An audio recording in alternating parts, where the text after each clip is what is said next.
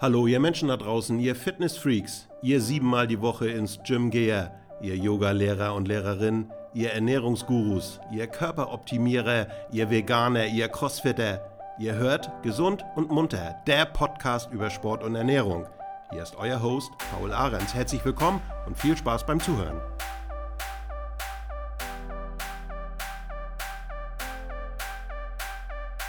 Also, herzlich willkommen nach dieser langen Corona-Pause, äh, dass ich mich mal wieder melde. Ich bin wieder in Köln unterwegs, heute beim Robert.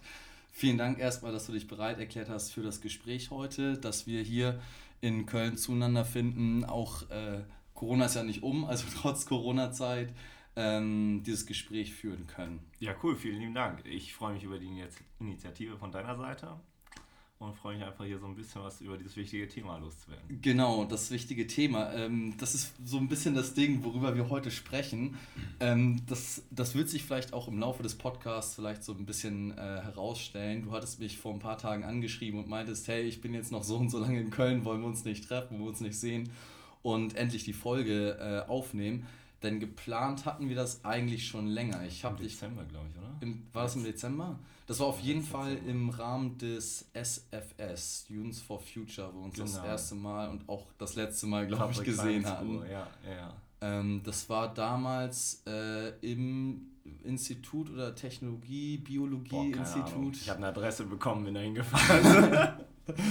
es war auf jeden Fall auf dem, äh, auf dem Campus der Uni Köln und ich bin ursprünglich hingefahren, weil ich den den Ed, Ed Winters, Winters, den wollte ja. ich unbedingt hören. Das ist ja einer typ, ja. der Größen, was, äh, und jetzt nähern wir uns vielleicht auch so ein bisschen dem Thema, was vegane Ernährung angeht, was äh, Nachhaltigkeit im, zum Thema Essen und Lifestyle und so weiter ja. führt, was auch ein großer Bereich äh, mhm. von dir ist. Genau. Also der Ed Winters ist ja gerade so im Aktivismus, in der Aufklärung, in der Bildung, äh, im Bereich Tierethik unterwegs, aber natürlich auch, das gehört immer zusammen, dann Ökologie und Gesundheitsförderung. Ähm, ja, und eben der zweite Part, äh, den ich dann machen durfte, war eben ein bisschen mehr die technische Seite. Was sind vielleicht mögliche Alternativen, die wir in Zukunft haben, um das Verzichten auf tierische Produkte einfacher zu machen. Mm, genau. Ich, ich glaube, mittlerweile ist es ganz gut ähm, angekommen bei einem Großteil der Bevölkerung, dass hoher Fleischkonsum zum einen für die Gesundheit problematisch sein kann, aber eben auch für die Umwelt ein ganz großes Problem darstellt. Ähm, auch da können wir sicher gleich nochmal so auf die Details und wieso das ist und so weiter eingehen. Ähm, aber die Motivation, wieso ich dann damals dort gesprochen habe, war eben, äh, das den Leuten zu sagen, ist eine Sache, dass die Leute darüber Bescheid wissen, ist wichtig.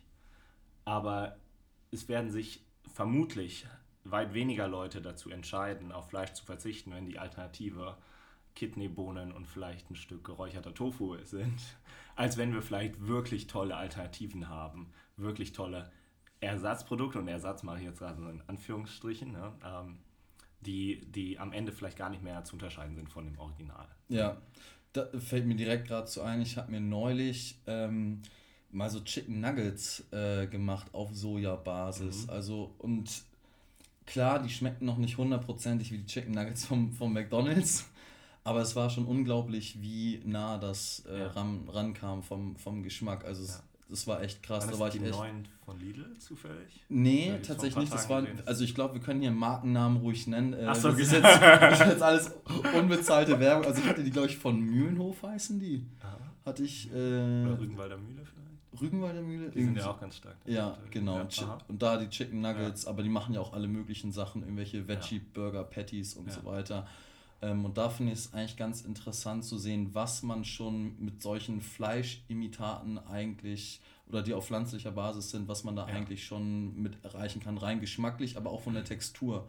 Und ich glaube, das Total. ist ja auch unter anderem auch ein Teilgebiet, wenn man guckt, okay, wie bekommt man so eine, so eine ähm, fleischlose Alternative hin? Textur vielleicht auch ein Thema. Absolut, absolut. Vielleicht ausschlaggebender als der Geschmack selber vielleicht manchmal. Weil ja. also, wenn wir jetzt also es gibt ja durchaus äh, Fleischprodukte, Chicken Nuggets sind vielleicht kein schlechtes Beispiel. Die haben jetzt nicht so einen wahnsinnig intensiven Eigengeschmack. Ja, also sind eher recht, recht sanft in ihrem Geschmacksprofil, haben natürlich ihre Charakteristika, keine Frage. Aber ich würde denken, dass der größere Teil des Genusses durch Textur, Biss, Mundgefühl und all sowas ähm, entsteht. Und da hatte auch, ich glaube, ähm, die Macher vom Beyond Burger, mhm. das glaube ich, auch mittlerweile recht vielen Leuten bekannt. Das ist ein, ein Burger-Produkt aus den USA ursprünglich. Ähm, so die erste Firma gewesen, die es geschafft hat, wirklich so einen so Hype um so eine pflanzliche Alternative zu machen. Und die haben auch gesagt, für die war die wesentlich größte Herausforderung war die Textur und äh, nicht der Geschmack, wenn ich das richtig in Erinnerung habe. Ja, und vielleicht nochmal, äh, um, um ja, zu unserer ersten Begegnung oder wie wir uns mhm. kennengelernt haben, zurückzukommen. Das war in dem Rahmen, was ich eben gerade schon erwähnt hatte, Students for Future. Das war, glaube ich, eine Woche, das fand ich eigentlich eine relativ coole Aktion. Das ja. war eine Woche lang in, ich weiß nicht, ob es nur auf Köln beschränkt war nee, oder ob es deutschlandweit. Ja. ja? Mhm. Und also fantastisch mit allen möglichen äh, tollen Vorträgen, äh, Seminaren und so weiter von, ja. von, von tollen Leuten, von Professoren zu verschiedenen Themen. Äh, nicht nur Essen und Nachhaltigkeit, sondern auch alternative Energien. Ähm, ja, total spannende Themen. Das gab, wurde eine Woche lang angeboten, das konnte man so mitnehmen und da habe ich auch damals gesagt, boah, ich äh, finde das Programm cool und teilweise war es dann schwer. Man hatte den Programmplan liegen und musste sich dann für Sachen entscheiden und musste, ja. man, musste dann teilweise entscheiden, okay, 17 Uhr am Dienstag gehe ich dahin, aber das andere wäre auch geil und es ja. war schon schwer, sich dann für eine Sache ja. zu entscheiden. Ähm, fand ich aber eine super ähm, geile Initiative. Wie sind die Organisatoren oder wer auch immer das veranstaltet hat, wie sind die auf dich gekommen und wie haben die dich kontaktiert und wie kam es dazu, dass du im Endeffekt im Hörsaal vor, ich weiß nicht, wie viele hundert Leute da waren, aber es war auf glaub, jeden Fall schon gewaltig. 300 sollte es sein. Ja, und, das, und die Leute standen draußen noch Ja, genau, es, es, war erstaunlich voll. Aber das äh, lag, äh, müssen wir an der Stelle ehrlich sagen, es, es nicht an mir, mehr an dem Ed Winters. Der ah, auch, der auch sehr äh, berühmt ist. Ich glaube, äh, ich habe hier gerade mal sein äh, Instagram-Profil äh, aufgerufen. Ja, der ist bei knapp 500.000 Abonnenten auf, auf Instagram, ist durch mehrere äh, Videos bei YouTube berühmt und so weiter. War auch faszinierend, dem zuzuhören, nicht nur äh, inhaltlich, sondern auch die Art und Weise, ja. wie er halt tickt. Auch schön, was mir auch immer wichtig ist, er ist halt auch sehr nah an der wissenschaftlichen Literatur ne, und macht das Ganze gut verständlich für eben auch Laien. Ähm, aber genau, also zu deiner Frage. Ähm, also erstmal zu mir selber, wieso ich überhaupt über dieses Thema spreche. Gell? Ähm, ich bin vom Bachelor her bin ich ein Molekularbiotechnologe und habe mich im Laufe des Studiums, also es kam so zu Beginn des Studiums, ähm, kam für mich die Entscheidung, äh, dass ich mich vegan ernähren möchte, eben weil ich in den vergangenen Monaten vor dieser Entscheidung mich mehr und mehr zum Thema Tierschutz, mehr und mehr zum Thema äh, ökologischer Impact von äh, Tierindustrie beschäftigt und informiert hatte. Und irgendwann sagte ich dann, okay, äh, wenn ich da eigentlich meinen Werten konsequent handeln möchte, heißt das, äh, dass ich das sehr, sehr, sehr lieb geschätzte Fleisch zu dem Zeitpunkt jetzt leider ähm, aus meinem Speiseplan streichen muss. Und, und, natürlich Eier und Milchprodukte. So, und ähm, dann im Laufe des, des Studiums äh, hatten wir mal ein Seminar, das hieß äh, die Rolle der Gentechnologie für die Lebensmittelproduktion der Zukunft.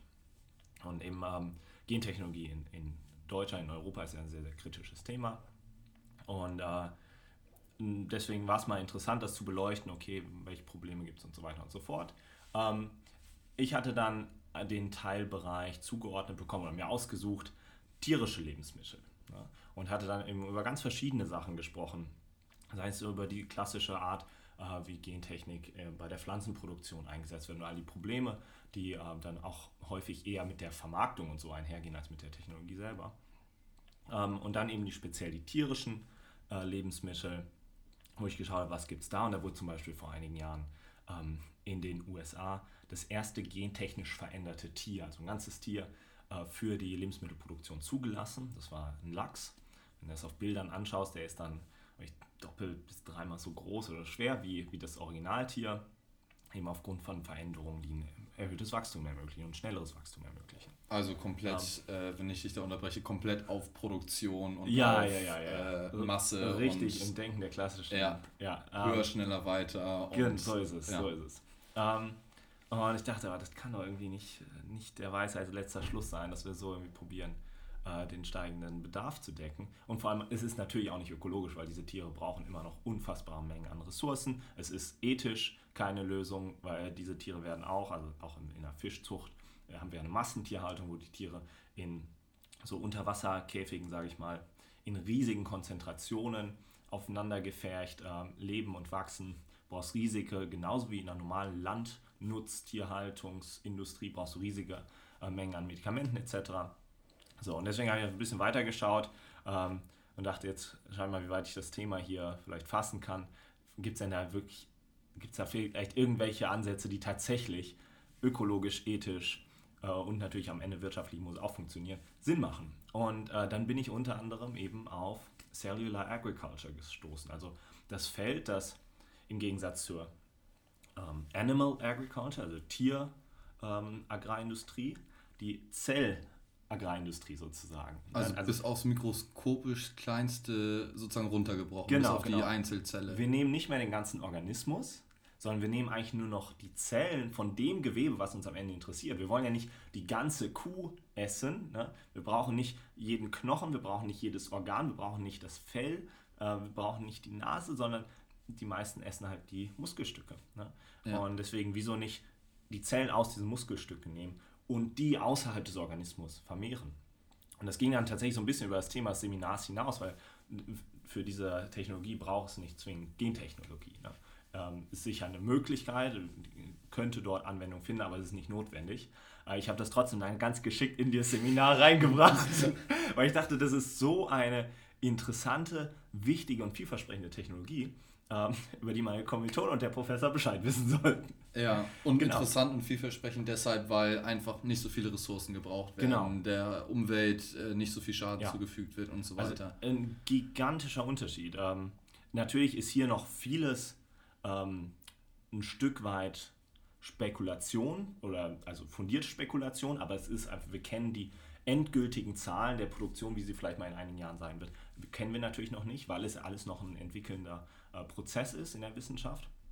Aber ähm, äh, ich, ich komme gleich noch auf die ursprüngliche Frage wieder zurück. Aber, also äh, kurze Detour hier schon mal, wieso Cellular Agriculture eben Potenzial bietet, so viel Ressourcen und andere Dinge ähm, zu verbessern, die in der normalen Tierindustrie schieflaufen.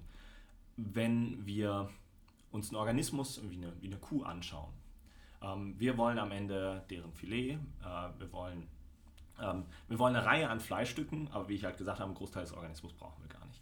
So, jetzt füttern wir äh, diese Kuh von klein auf und ein Großteil dieser Energie, die wir dem Tier füttern, die landet natürlich nicht direkt im Muskelgewebe, das wir nachher essen. Also wenn wir der Kuh 100 Kalorien füttern, macht die dann draußen nicht 100 Kalorien Steak. Genauso wie wenn wir selber, jeder, der Kraftsport betreibt, weiß, dass so leider nicht Ernährung, Schade. Physiologie und, und Krafttraining funktioniert. Aber du kannst nicht sagen, ich esse jetzt 100 Gramm Eiweiß und werde dann 100 Gramm Eiweiß in Form von Muskelmasse gleich am nächsten haben, sondern ein Großteil der Energie, die wir zu uns nehmen, benötigen wir für Stoffwechselprodukte, benötigen wir für unsere Bewegung, für all die Organe, ähm, die in unserem Körper arbeiten. Allein schon Wärmeerzeugung. Ge Wärmeerzeugung, ganz ja. genau. Ne? Also es sind ganz viele Faktoren, sodass dann am Ende je nach Tierart ähm, so nur im besten Fall knapp 50 Prozent bei einigen ähm, Geflügelarten. Äh, in der Regel eher so 15 bis 10 Prozent der Energie, die wir in Form von pflanzlicher Nahrung ins Tier reinstecken, am Ende auch in Form von Fleisch für uns wieder zurückkommen. Also wir füttern die, mit, die Kuh mit 100 Kalorien, kriegen von der Kuh aber nur 10 Kalorien in Form von Fleisch zurück. Das heißt, ein unglaublicher Energieabsorber eigentlich. Genau. Kann man jetzt die Kuh oder das Hühnchen oder was auch immer, de, den Fisch eigentlich betrachten. Und genau. da vielleicht auch Absolut. die Frage, warum, also dann hört sich das für mich so an, als ob das Tier ja quasi nur der Mittelsmann ist für die Kalorien, ja, die theoretisch auch pflanzlich schon. Absolut, gut gesagt. Also äh, nicht nur, dass einiges verloren geht, genau, sondern ähm, ja, im Grunde filterst du die, die Nährstoffe äh, durch ein Tier, um sie in einer anderen Form wieder zu dir zu nehmen. Und die Nährstoffe, die das Tier bekommt, könnten wir eben in aller Regel auch essen. Es ist ja nicht so, dass äh, alle Kühe, alle Schweine und alle, alle ähm, Hühner irgendwo auf einer, einer wilden Weide stünden und dort äh, nur Gras essen. Also ohnehin, außer jetzt Kühe und manche andere Wiederkäuer können viele ähm, Nutztiere nicht Gras und andere Zellulosequellen verwerten. Ne? Das ist ja manchmal so das Argument, ja, die, die Tiere können ja Sachen essen, die wir nicht essen können. Ähm, in ganz in einem kleinen Anteil der Nutztierindustrie ist das der Fall. Äh, Im Großteil der Nutztierindustrie ist es so, dass die Tiere Lebensmittel bekommen, die wir selber auch essen könnten. Also Mais, das ist Getreide, das sind Rüben, das ist Soja. Ne? Also alles Lebensmittel, die wir auch direkt konsumieren könnten, aber wir sagen halt, nee, wir essen lieber das Fleisch und schmeißen deswegen im Grunde häufig ähm, 70, 80, 90 Prozent der Energie weg.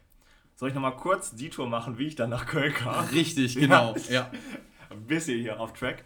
Ähm, genau, ich habe mich also mit diesem Thema äh, dann zum ersten Mal im Rahmen dieses Seminars auseinandergesetzt und äh, da so wirklich Faszination dafür entwickelt. Und ähm, dann war ich, äh, waren dann verschiedene Events, wo ich halt mehr und mehr in, in so ein bisschen in die Bereiche reinkam äh, und Leute kennengelernt habe, dass ich ja mit Firmen zu tun hatte, äh, dass ich mit Forschungsgruppen zu tun hatte und dann am Ende, obwohl ich jetzt beruflich gar nicht in der Richtung voll zu Hause bin, es immer ein Interesse blieb. Wir haben ähm, Kongress in München organisiert, der Wedge-Kongress, V-Edge-Kongress, also on the Edge, so wie Cutting Edge, Cutting Edge Research oder so, ne?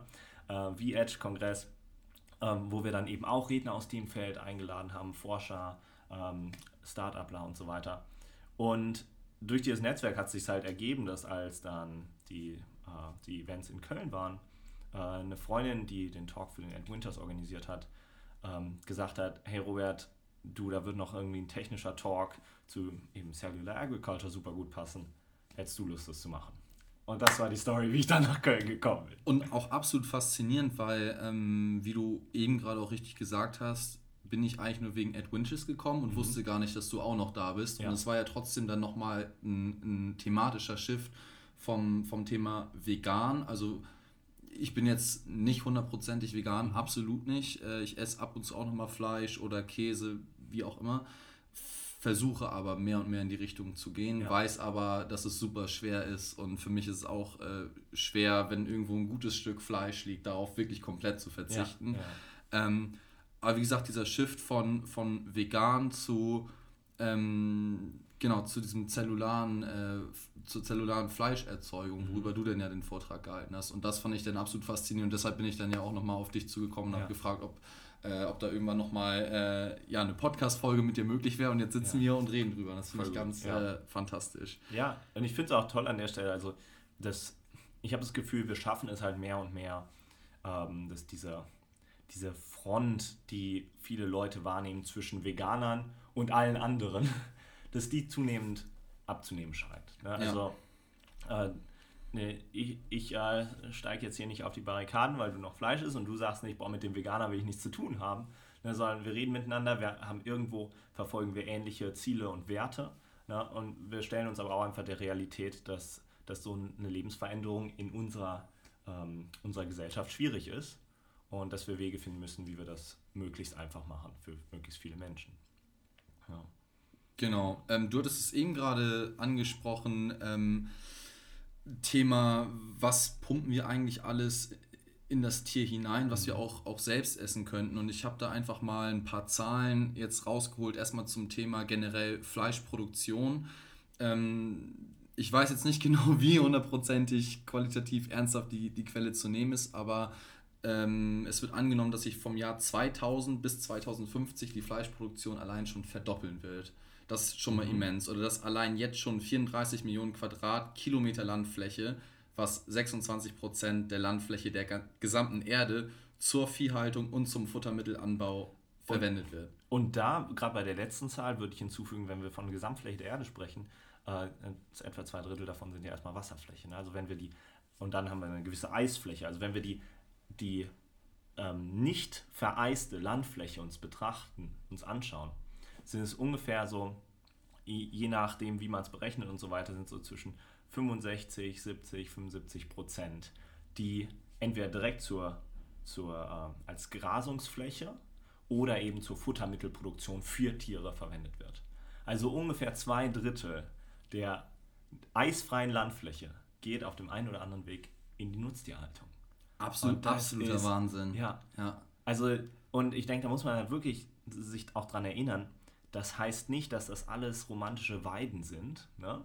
wo, wo die glücklichen Kühe stehen, sondern ein Großteil davon ist, ähm, also wenn wir uns die Futtermittelproduktion anschauen, ist es halt riesige Monokulturen, ähm, häufig in Ländern, wo ähm, ganz wichtige Ökosysteme zerstört wurden, um das möglich zu machen. Ne? Stichwort ist da immer Ökoanbau in Brasilien. Genau. Ähm, oder hin und wieder schon mal heißt, aber die bösen Veganer mit ihrem Soja zerstören den Regenwald. Nee, das Soja für, für Tofu und Co. kommt in, allen, äh, in Europa, meistens auch tatsächlich aus Europa, manchmal aus Kanada.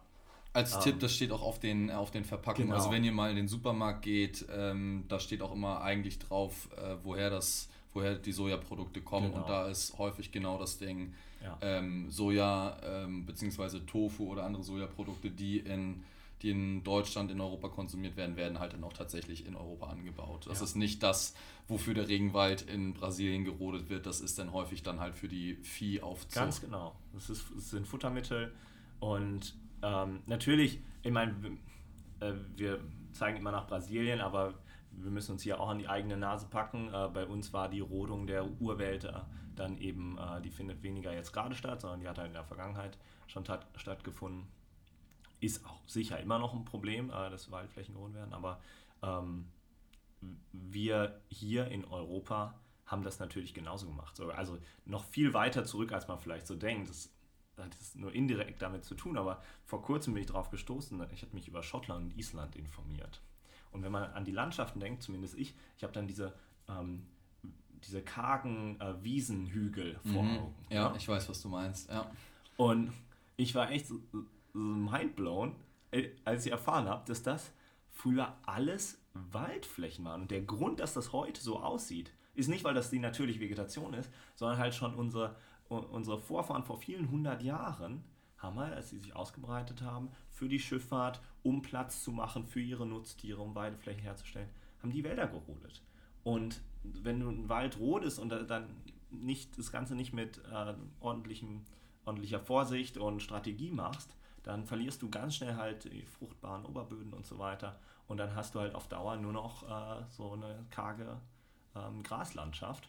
Und das ist das, womit ja Länder wie, wie Schottland und so weiter teilweise heute in den, in den Reisetourismusprospekten ja, genau. werben ja. und wo alle sagen, oh, ist die Landschaft ja. schön, ohne vielleicht zu wissen, was, was da der Hintergrund ist, warum es eigentlich so aussieht, wie es aussieht. Genau, genau. Und, und ich meine, äh, jetzt die, der ästhetische Aspekt ist natürlich jetzt zweitrangig, äh, ob man jetzt, äh, also ist ja nicht so, dass ich einfach eine ästhetische Präferenz für Bäume hätte und deswegen das ganz schade finde, sondern das große Problem dahinter, sowohl in Brasilien als auch eben in Europa und überall anders auf der Welt, wenn wir Waldflächen roden, verlieren wir riesige CO2-Speicher. Also Waldflächen sind, ähm, nennt das dann auch Carbon Sink im Englischen, ne? das sind also Möglichkeiten, große Mengen CO2 zu binden.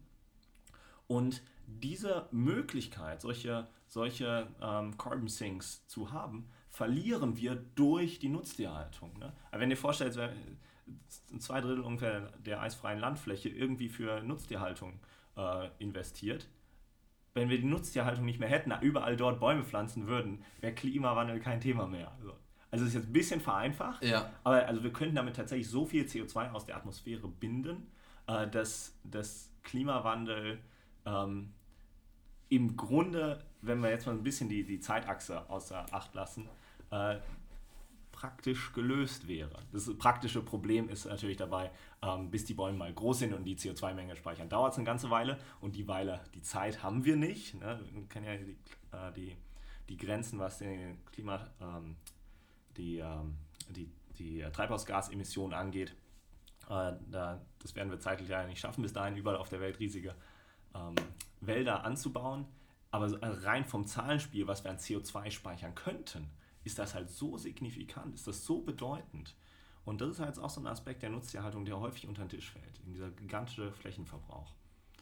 Ähm, ja, und auch da hat halt Cellular Agriculture, also ähm, das läuft immer unter verschiedenen Namen. Ne? Also wenn ich von Cellular Agriculture spreche oder von Clean Meat oder In-vitro-Meat oder Laborfleisch, ähm, dahinter steckt eben diese Idee, dass wir Fleisch aus Zellen züchten und nicht mehr das ganze Tier züchten. Ne?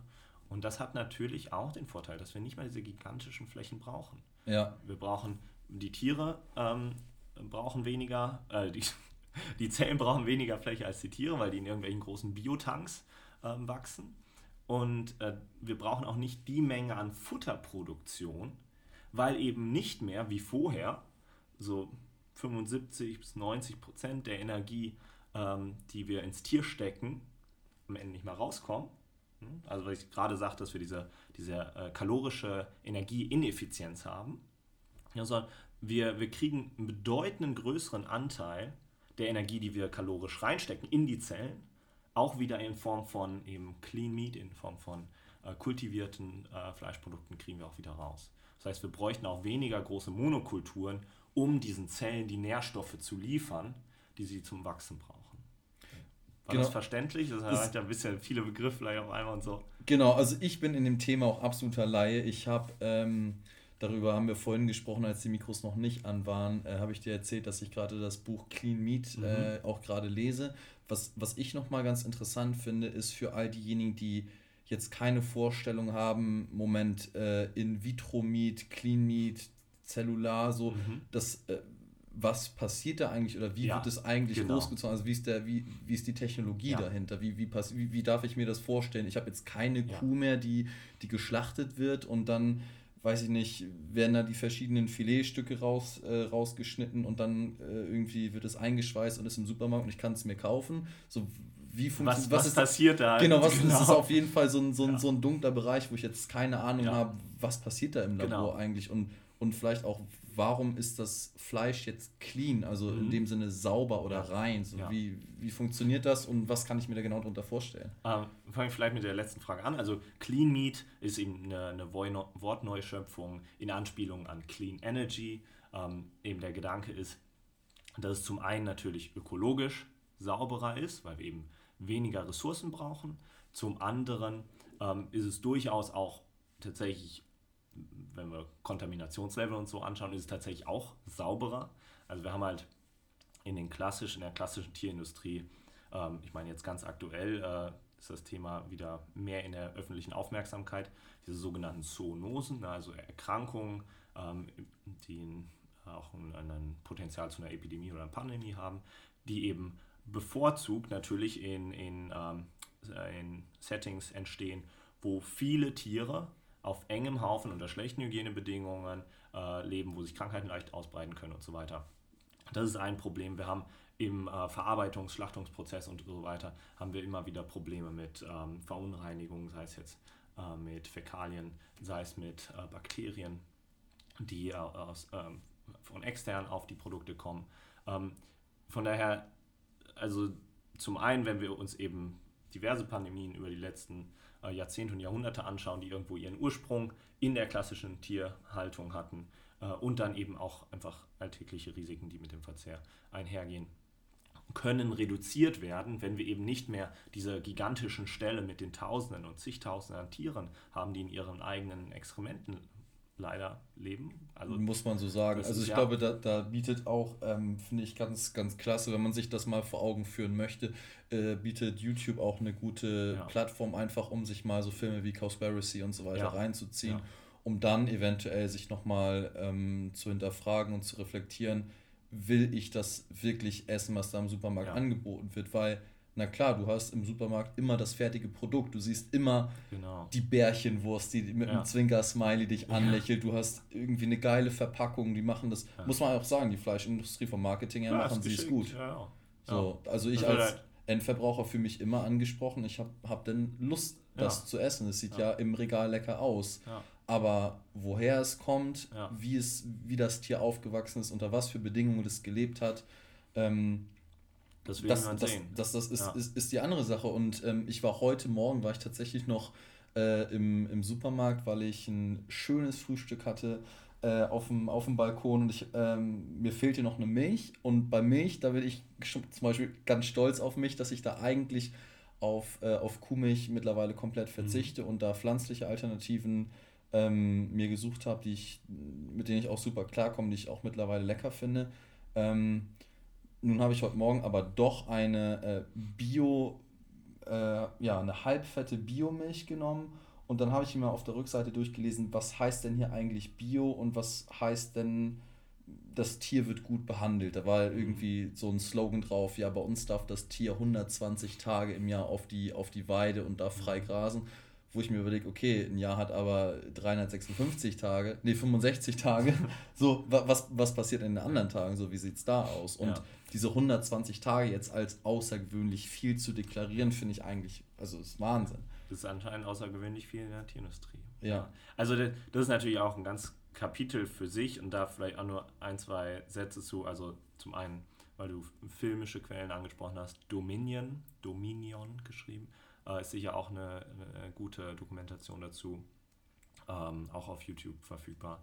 Und ja, also Milchindustrie hat natürlich, äh, ohne dir jetzt im Nachhinein deine Milch total schlecht reden und äh, ähm, hat natürlich auch eine ganze Reihe an äh, Problemen. Also klar, Ausgang auf, auf Weiden und so weiter ist eine Sache, die haben wir überall in der Tierindustrie.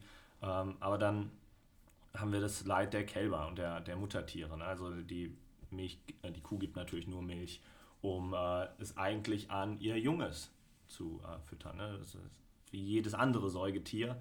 Äh, Menschen, Frauen produzieren auch nicht durchgehend Milch, sondern ja. sie produzieren Milch, wenn sie ein Kind bekommt ähm, weil es eben als, als Nahrung für dieses Kind gedacht ist. Und ähm, genauso wie eine menschliche äh, Frau eine ganz starke Bindung zu ihrem Kind hat, ähm, hat auch, haben auch andere Säugetiere diese Bindung. Die Bindung entsteht nicht, weil wir Menschen so viel intelligenter sind und verstehen, was es bedeutet, ein Kind zu bekommen und die Genetik dahinter und so weiter, sondern das ist in uns drin. Ne? Das ist äh, evolutionär veranlagt ähm, und das ist ganz, ganz wichtig, um eben äh, das, äh, das, Kind auch zu schützen und die Versorgung sicherzustellen. Ne? Das Kind ist ja völlig wehrlos am Anfang. So, und deswegen ähm, leidet natürlich auch die Mutterkuh, wenn ihr das Kalb kurz nach der Geburt, wie es gängige Praxis ist, weggenommen wird, weil natürlich die Milch verkauft werden soll und nicht vom Kalb getrunken werden soll. Ne? Und das Kalb wird dann isoliert in diesen kleinen Iglus und so weiter, das kennt man oder hat man vielleicht schon mal gesehen.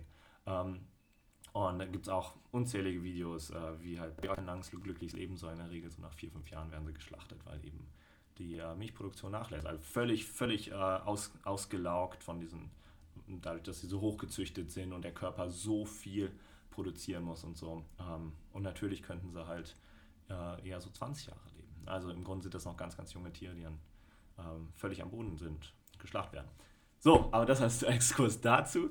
Ähm, zurück zu, wie wir am Ende aus Zellen äh, Fleisch machen. Oder? Genau, also, ja, auf ja? jeden Fall. Cool. Ja. Also, es gibt das vorweg, verschiedene Technologien, verschiedene Ansätze, verschiedene Startups ähm, haben un leicht unterschiedliche Prozesse und so weiter. Aber der generelle Prozess, der dahinter steckt, ist, dass wir ähm, über eine Biopsie Zellen von einem Tier erlangen.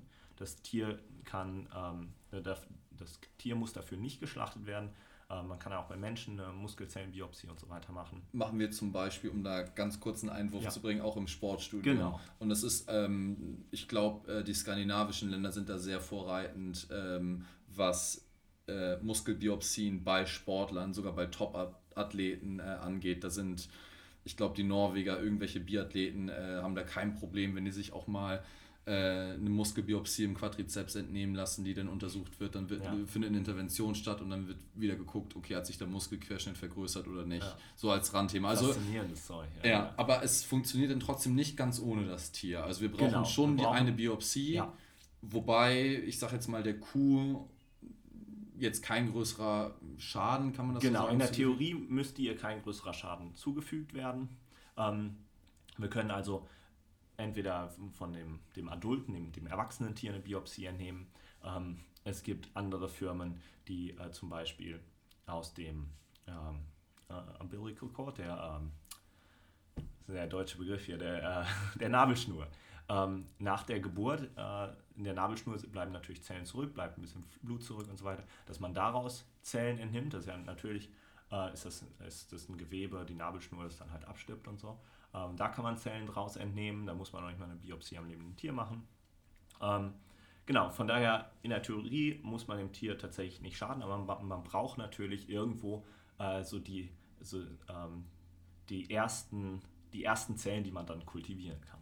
So, und jetzt kann man eben dann zum einen sagen, es gibt unterschiedliche, unterschiedliche Zellen, die man nehmen kann. Ne? Es gibt ähm, bestimmte Zellen, die ein größeres Reproduktionsvermögen haben. Das heißt, die können sich häufiger teilen ähm, und dann eben insgesamt größere Zellmassen produzieren als andere. Also wir haben, wenn wir eine normale Muskelzelle haben oder überhaupt eine normale erwachsene Zelle, ähm, also in einem erwachsenen Körper, die können sich normalerweise nicht mehr besonders gut oder besonders häufig reproduzieren. Aber dann haben wir auch in verschiedenen Geweben in einem erwachsenen Organismus, ob das jetzt eine Kuh ist, ein Schwein, ein Mensch, eine Ente, ähm, haben wir sozusagen so Reservezellen, ähm, die dafür da sind, äh, die höheres Reproduktionsvermögen haben, die dafür da sind, wenn zum Beispiel eine Verletzung entsteht oder so, neue Zellen ähm, entstehen zu lassen.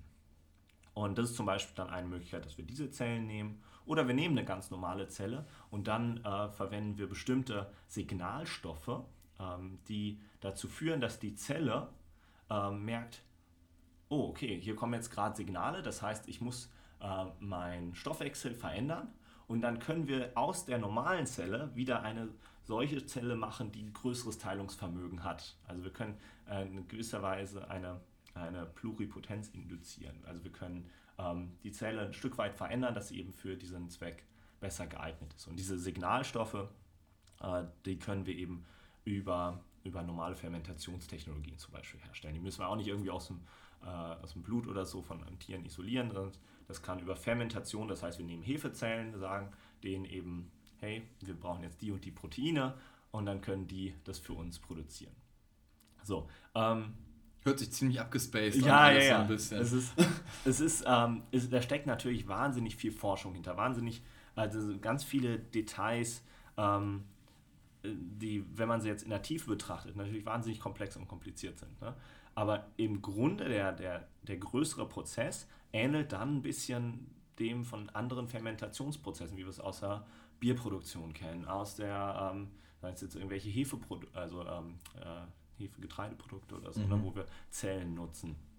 Ähm, sei es Fermentationsprozesse aus, äh, bei Milchprodukten oder so. Ne? Wir nutzen die Zellen, um ein, ein neues Lebensmittel zu generieren. Und beim Fleisch ist es eben jetzt so, wir haben jetzt diese ersten Zellen und die kommen jetzt in ein Medium, das denen signalisiert, teilt euch, wächst, äh, reproduziert euch. Und ähm, dann sehen wir verschiedene Prozesse. Wenn sich die Zellen teilen und so eine 3D-Struktur bilden, ähm, werden die gegenseitig sich Signale senden und automatisch ein Stück weit anordnen und vom äh, Metabolismus, vom äh, Stoffwechsel ein Stück weit so verhalten wie eben ein normales Gewebe in einem Körper.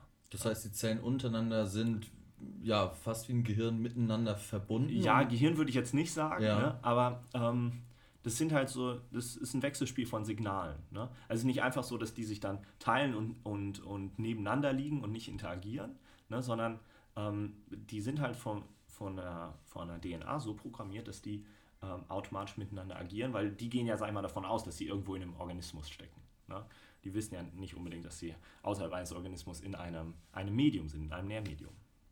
So, und ähm, Ganz, ganz kurz, ja. du hast Nährmedium gesagt. Wie, wie würde so ein Nährmedium aussehen? Also wenn ich jetzt daran denke, eine, eine Muskelzelle in einem, in einem Organismus wie zum Beispiel in einer Kuh, da fließt Blut durch, da mhm. fließen in dem Blut gelöste Nährstoffe, ja. Sauerstoff genau. durch. Ähm, es gibt ja auch einen mechanischen Reiz, also Thema Belastung Wichtig, ja. ist ja auch zum Beispiel beim Sport. So der Bizeps wächst nicht Ganz nur vom genau. Angucken, sondern der muss, dann braucht brauchst halt auch einen mechanischen Reiz, ja. dass da was passiert.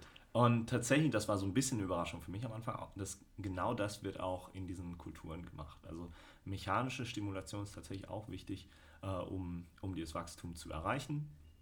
Ähm, und genau, also das Medium ist ähm, es muss natürlich die Nährstoffe enthalten, die das Tier auch normalerweise benötigt. Ähm, das heißt, wir haben da Aminosäuren drin, wir haben da Fettsäuren drin, wir haben Vitamine und Mineralstoffe drin. Und darüber hinaus haben wir Substanzen, die das Tier normalerweise nicht von außen zuführt, wie jetzt eben Vitamine, Kalorien und so weiter, ne? sondern wir haben auch Substanzen, die andere Teile des Tiers normalerweise selber produzieren. Ne? Also es können Hormone sein, es können eben so Zellsignalstoffe sein, es können Wachstumsfaktoren und so weiter sein. Ne? Und diese, diese Substanzen müssen wir halt irgendwoher bekommen. Ne? Und das ist tatsächlich auch so einer der Bereiche, wo ganz aktiv geforscht wird, wie man das am effektivsten macht, was die Zellen genau benötigen, weil das ist gar nicht so leicht herauszufinden. Ähm, nicht jede Zelle, also nicht jeder Zelltyp braucht das Gleiche. Das heißt, wenn wir äh, jetzt eine Fettzelle haben, braucht die ein bisschen andere Sachen als eine Muskelzelle. Wir wollen ja nicht nur, nicht nur reines Muskelstück, sondern da muss ein bisschen Fett mit dran sein und so für den Geschmack. Das heißt, wir haben da unterschiedliche Zelltypen, die haben ein bisschen unterschiedliche Ansprüche. Und dann natürlich viel deutlicher noch, wenn wir unterschiedliche Spezies betrachten. Ne? Also wenn wir eine, eine Ente betrachten, hat die andere äh, Wachstumsfaktoren oder, oder Signalstoffe und so weiter als jetzt eben eine Kuh. Ja? Ähm, auch da gibt es äh, erstaunlich Parallelen und so, aber nichtsdestotrotz, es muss natürlich speziesspezifisch angepasst sein. So, normalerweise sind das eben hormonproduzierende Organe im Körper selber des Tieres, ähm, was, was in der Wissenschaft äh, dann gemacht wird, um die zu ersetzen, ist eben wieder, in der Regel sind es Fermentationsprozesse. Ne? Also das heißt, wir, ähm, man kennt das zum Beispiel aus der Lebensmittelindustrie, ähm, dass Mikroorganismen verwendet werden oder auch aus der Pharmaindustrie, dass Lebensmittel, äh, Mikroorganismen verwendet werden, um bestimmte Substanzen herzustellen. Ganz klassisches Beispiel ist Insulin. Ja, also früher haben wir, äh, wenn man als Diabetiker extern Insulin zuführen muss, hat man das früher aus den Bauchspeicheldrüsen von Schweinen gewonnen. Ja, Schweine wurden geschlachtet und aus den Bauchspeicheldrüsen das Insulin gewonnen. Und auch da, ich sagte ja äh, gerade, es gibt immer Parallelen auch. Von der, das Schweineinsulin ist unserem fast identisch und dadurch konnte der Mensch sehr gut ähm, verwenden. Ähm, aber es ist eben nicht ganz so ideal wie das echte menschliche Insulin. Und darüber hinaus hat es natürlich Pro ähm, Probleme in der Produktion und Reinheit und so weiter. Und dann hat man äh, schon vor einigen Jahrzehnten eben angefangen, dass man Insulin über Mikroorganismen herstellt. Und das heißt, wir nehmen die DNA-Sequenz, die bei Menschen Insulin kodiert, tun die in zum Beispiel eine Hefezelle und dann produziert die Hefezelle, die liest dann diese DNA ab und produziert menschliches Insulin. Die merkt das gar nicht. Die, Krass. Die, die schaut da nicht, was sie abliest, sondern die, ja. die macht halt, was dann in, der, in dem DNA-Code drin steht. Und ähm, dann können wir die, das Insulin wieder von der Hefezelle trennen und das eben Diabetikern verabreichen. Ja? Und äh, jetzt mag vielleicht der eine oder andere denken, oh Gott, da haben wir ja schon wieder die Gentechnologie. Ähm, das ist tatsächlich nicht die Art von Gentechnologie, äh, um die sich die öffentliche Debatte dreht, sondern dadurch, dass wir hier im Endprodukt überhaupt nichts genetisch Verändertes haben. Ne? Also der, der genetisch veränderte Mikroorganismus, die Hefezelle, wird von dem Produkt, dem Insulin, getrennt. Ne? Und das Insulin wird aufgereinigt. Ne? Und deswegen ist das auch ein äh, gesundheitlich ziemlich, ähm, also unbedenklich. Unbedenklich, ja. genau, auch, auch ähm, äh, rechtlich nicht, ähm, äh, nicht ähm, zu kontrovers diskutierter Bereich, sondern im Gegenteil ist es etwas, was ganz regulär eben ohne irgendwelche gesundheitlichen äh, Sorgen weltweit praktiziert wird. Und das eben schon seit vielen Jahrzehnten. Das wird halt auch nicht hinterfragt oder ist jetzt auch nicht irgendwie. Ja, das wird natürlich erforscht. Ja. Ne? Und, ähm, aber dadurch, dass halt du am Ende nichts von dem, was da genetisch verändert wurde, im Endprodukt hast, dann musst du dir auch keine Sorgen machen, dass unter Umständen irgendwelche Folgen dieser genetischen Veränderungen sich nachher auf den menschlichen Organismus ausüben, weil du halt ganz genau siehst, was du da aus der Zelle isolierst. Ja? Ne? Ähm, Genau, und deswegen ist das also das sehr gut untersucht und da weiß man, das ist sicher. Ähm, und genau diese Technologie wird eben auch in der Lebensmittelindustrie verwendet, um eine Reihe an Zusatzstoffen zu produzieren. Ähm, halt zum Beispiel manchmal äh, Zitronensäure oder sowas, ne, wo du denkst, das kommt aus Zitronen. Ja, es kommt häufig von Mikroorganismen, die eben äh, entsprechend verändert wurden, um Zitronensäure zu produzieren. Das, das heißt, die Zitronensäure, die ich im Supermarkt, im, im Rewe oder im Edeka oder im Aldi kaufe, dieser kleinen gelben Genau, Plastikflasche, das ist, das ist vielleicht gar nicht. Ja. Okay. Genau. Okay. So, und genau diese Fermentationstechnologie können wir eben auch nutzen, um ähm, dann diese Signalstoffe, Hormone und so weiter herzustellen für die ähm, Cellular Agriculture, für die In-vitro-Fleischproduktion. Ne? Ähm, Insulin ist ja selber auch ein Hormon. Ne? Und äh, genauso können wir dann die Zellen mit solchen Substanzen füttern. Ja, und wenn wir sie dann gefüttert haben, ein gutes Medium äh, zusammengestellt haben, dann können die wachsen. Du hast recht, sie brauchen dann diese auch äh, physischen Reize. Ne? Die Muskeln müssen ein Stück weit gefordert werden. Wie, wie, um wie macht man das? Ich kann, mir, ich kann mir vorstellen, dass man es vielleicht durch, durch Elektrostimulation zum Beispiel ähm, machen könnte, ähnlich wie, ein wie einen, ja. wie einen ähm, wie heißt es, wie so ein, so ein Fitnessstudio, so ein EMS-Studio, ja, ja, genau, wo du dir so einen Anzug anziehst und du bekommst so Elektroimpulse. Ich habe das mal äh, für Freunde, die das in der Bachelorarbeit untersucht haben, mhm. ähm, habe ich mir tatsächlich mal so einen, so einen Anzug und so Manschetten um die Oberschenkel, um die Waden, um die Arme, um die Brust bekommen und äh, habe mir dann ein bisschen Strom durchleiten lassen. Und man, krass, man ja. soll sich wundern, es gibt Muskelkater. Es ist krass, ich habe es auch einmal ausprobiert. Das ist echt heftig, wenn man, also klar, Kraftsport habe ich schon immer irgendwie gemacht, aber es ist doch nochmal was anderes, wenn man, wenn man merkt, wenn dann ja schon subjektiv starker Strom ja. durch einen durchfließt, äh, ja. äh, der dann wirklich den kompletten Muskel ganz tief, also zumindest gefühlt irgendwie anspannen ja. lässt. Man kann nichts dagegen machen. Ähm, und ja, also ich hatte Muskelkater und das ist ja mit einer der Reize, wo man sagt, okay, da findet mhm. Zellwachstum statt. Mhm. Und deshalb könnte ich mir auch vorstellen, dass es, dass es so im Labor gemacht wird. Also zumindest stand es auch im, im Buch Clean genau. Meat, äh, also, dass es das eine Möglichkeit genau, ist. Genau, das ist ein Faktor. Ja. Ähm, du, es sind verschiedene, wieder, also es gibt verschiedene Wege und so weiter. Ähm, du brauchst halt auch irgendeinen Widerstand, gegen den gearbeitet werden muss. Also ähm, eine Möglichkeit ist zum Beispiel, dass die Muskelzellen eine Ringstruktur bilden, um einen ähm, äh, ein, so, ein, so ein Zylinder ja, und sie dann praktisch eine Spannung aufbauen gegen diesen Zylinder. Also sie ziehen sich praktisch um den Zylinder herum zusammen ja, und der Zylinder dient als Widerstand. Ja. Ähm, ist, ist der dann flexibel? Ich habe gerade, ich weiß nicht warum, aber ich habe gerade so Ananasscheiben im Kopf, die in der Mitte so ein Loch haben, wo der Zylinder drin steckt. Ja, so ein bisschen. Also Weil du gerade von ringförmiger Anordnung ja, ja, gesprochen genau. hattest. Genau, es ist eher, eher so ein bisschen, vom Verhältnis ist es ein bisschen anders als die Ananasscheibe mit dem Loch in der Mitte. Eher das Loch ist ein bisschen größer, der Ring ist ein bisschen dünner. Okay. Aber ähm, genau, genau, so kann man sich das ungefähr vorstellen. Ne? Und, und da ist dann halt ähm, dieser Widerstand gegeben, die Kontraktion außen um den Ring. Und das ist natürlich jetzt alles noch etwas, was in relativ kleinem Maßstab passiert. Wie das dann genau in großem äh, Maßstab, in der Massenproduktion funktioniert, auch da gibt es wieder unterschiedliche Ideen und Ansätze, wie wir, äh, wie wir so eine Stimulation erreichen können. Aber genau, es, ist ein, äh, es scheint ein wichtiger Aspekt zu sein. Ähm, und wenn wir dann, wir kommen jetzt so langsam zu einem der, der größeren Probleme, ich sagte ja gerade, diese, diese Zellformation um diesen, um diesen Zylinder ist, ist eher schmal. Ähm, und es ist eben nicht ein riesiger, gigantischer Muskelstrang, der da drum liegt, weil zur Erzeugung von ganzen Gewebestücken, also wenn wir uns jetzt vorstellen, so ein, so ein, so ein Filet oder sowas, ne? ähm, bis dahin ist es eben noch ein großer Schritt. Wir, äh, die, die Zellkulturen, die, ähm, die Komplexe, die momentan hergestellt werden, sind meistens noch sehr klein und sie haben eben noch nicht äh, zum Beispiel eine Vaskularisierung, ne, also Blutgewebe, ähm, die die Nährstoffe auch an die inneren Stellen des, des Zellkomplexes bringen können. Und dadurch hast du halt, und das, also man hat das noch nicht, weil es so komplex ist. Ne? Also ein Blutgefäß zusätzlich zu den Muskelzellen zu züchten, ist, ist sehr, sehr schwierig. Und ähm, das Problem, wenn man das nicht hat, ist halt, dass die Nährstoffe, die außen im Medium sind, in dem die, die Substanz äh, sich aufhält, die Zellen sich aufhalten, die müssen dann über die, Fusion, über die Fusion in die Zellen kommen. Ne? Also ähm, die haben keinen aktiven Antrieb. Und das heißt, die Zellen, die im Inneren dieses, ich sag mal jetzt Zellklumpen sind, ähm, die kriegen viel weniger als die außen.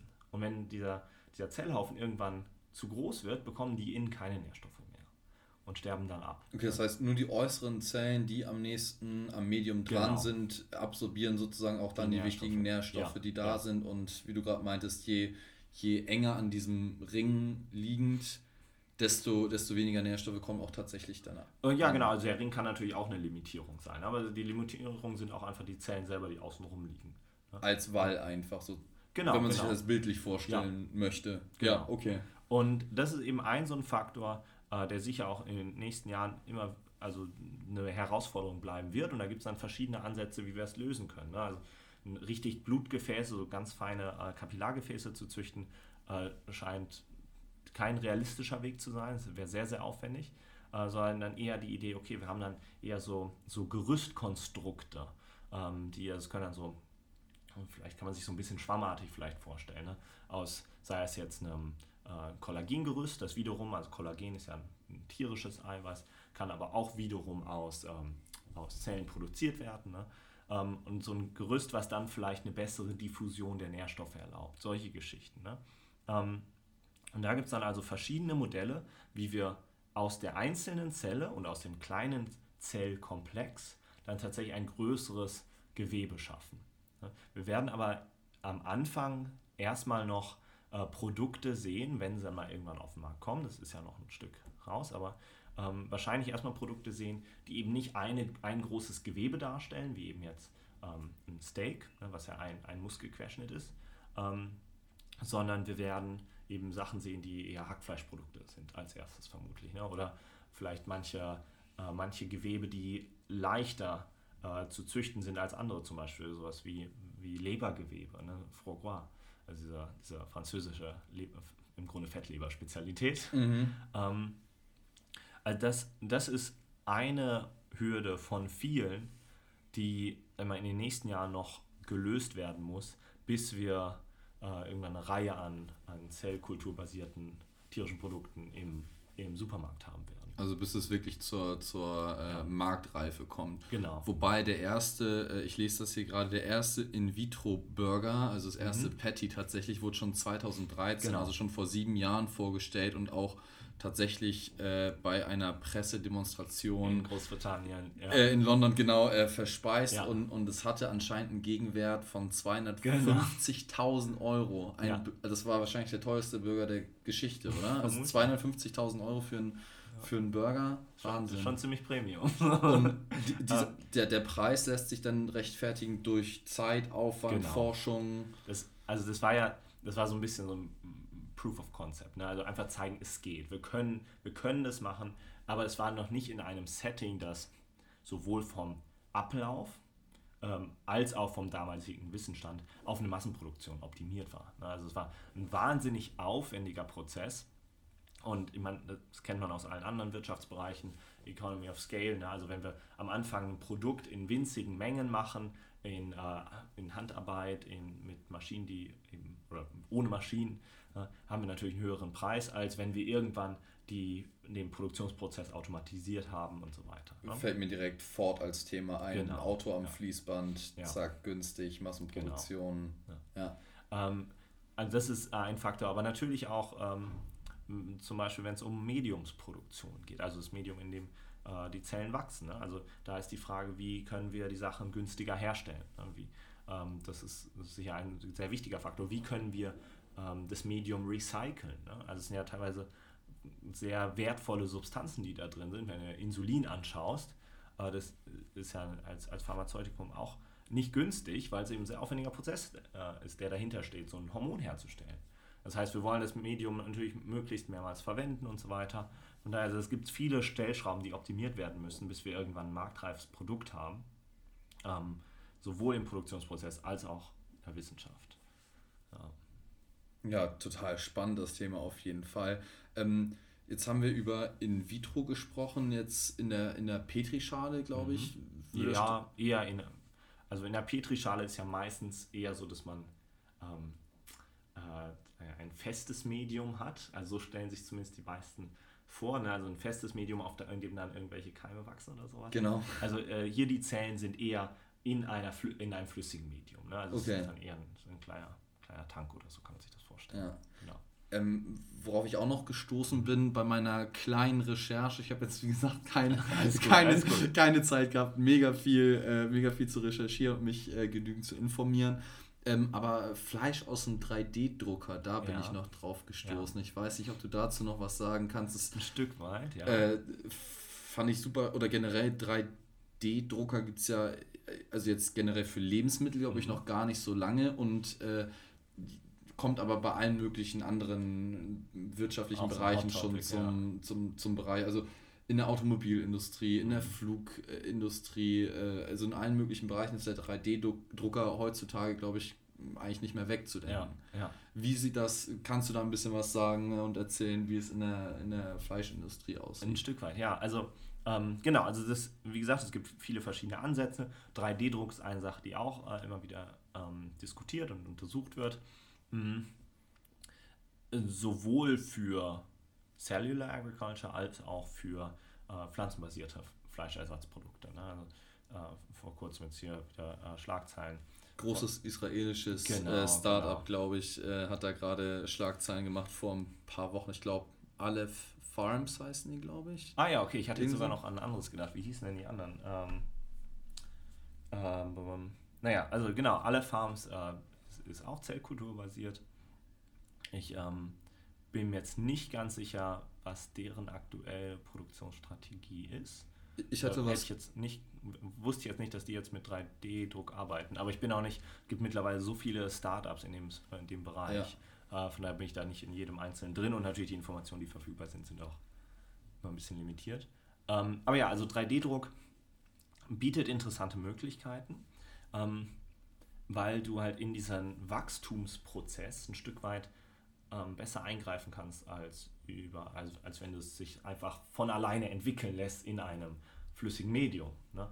Ähm, weil du die Zellen platzieren kannst, da wo du so hinhaben möchtest. Mm.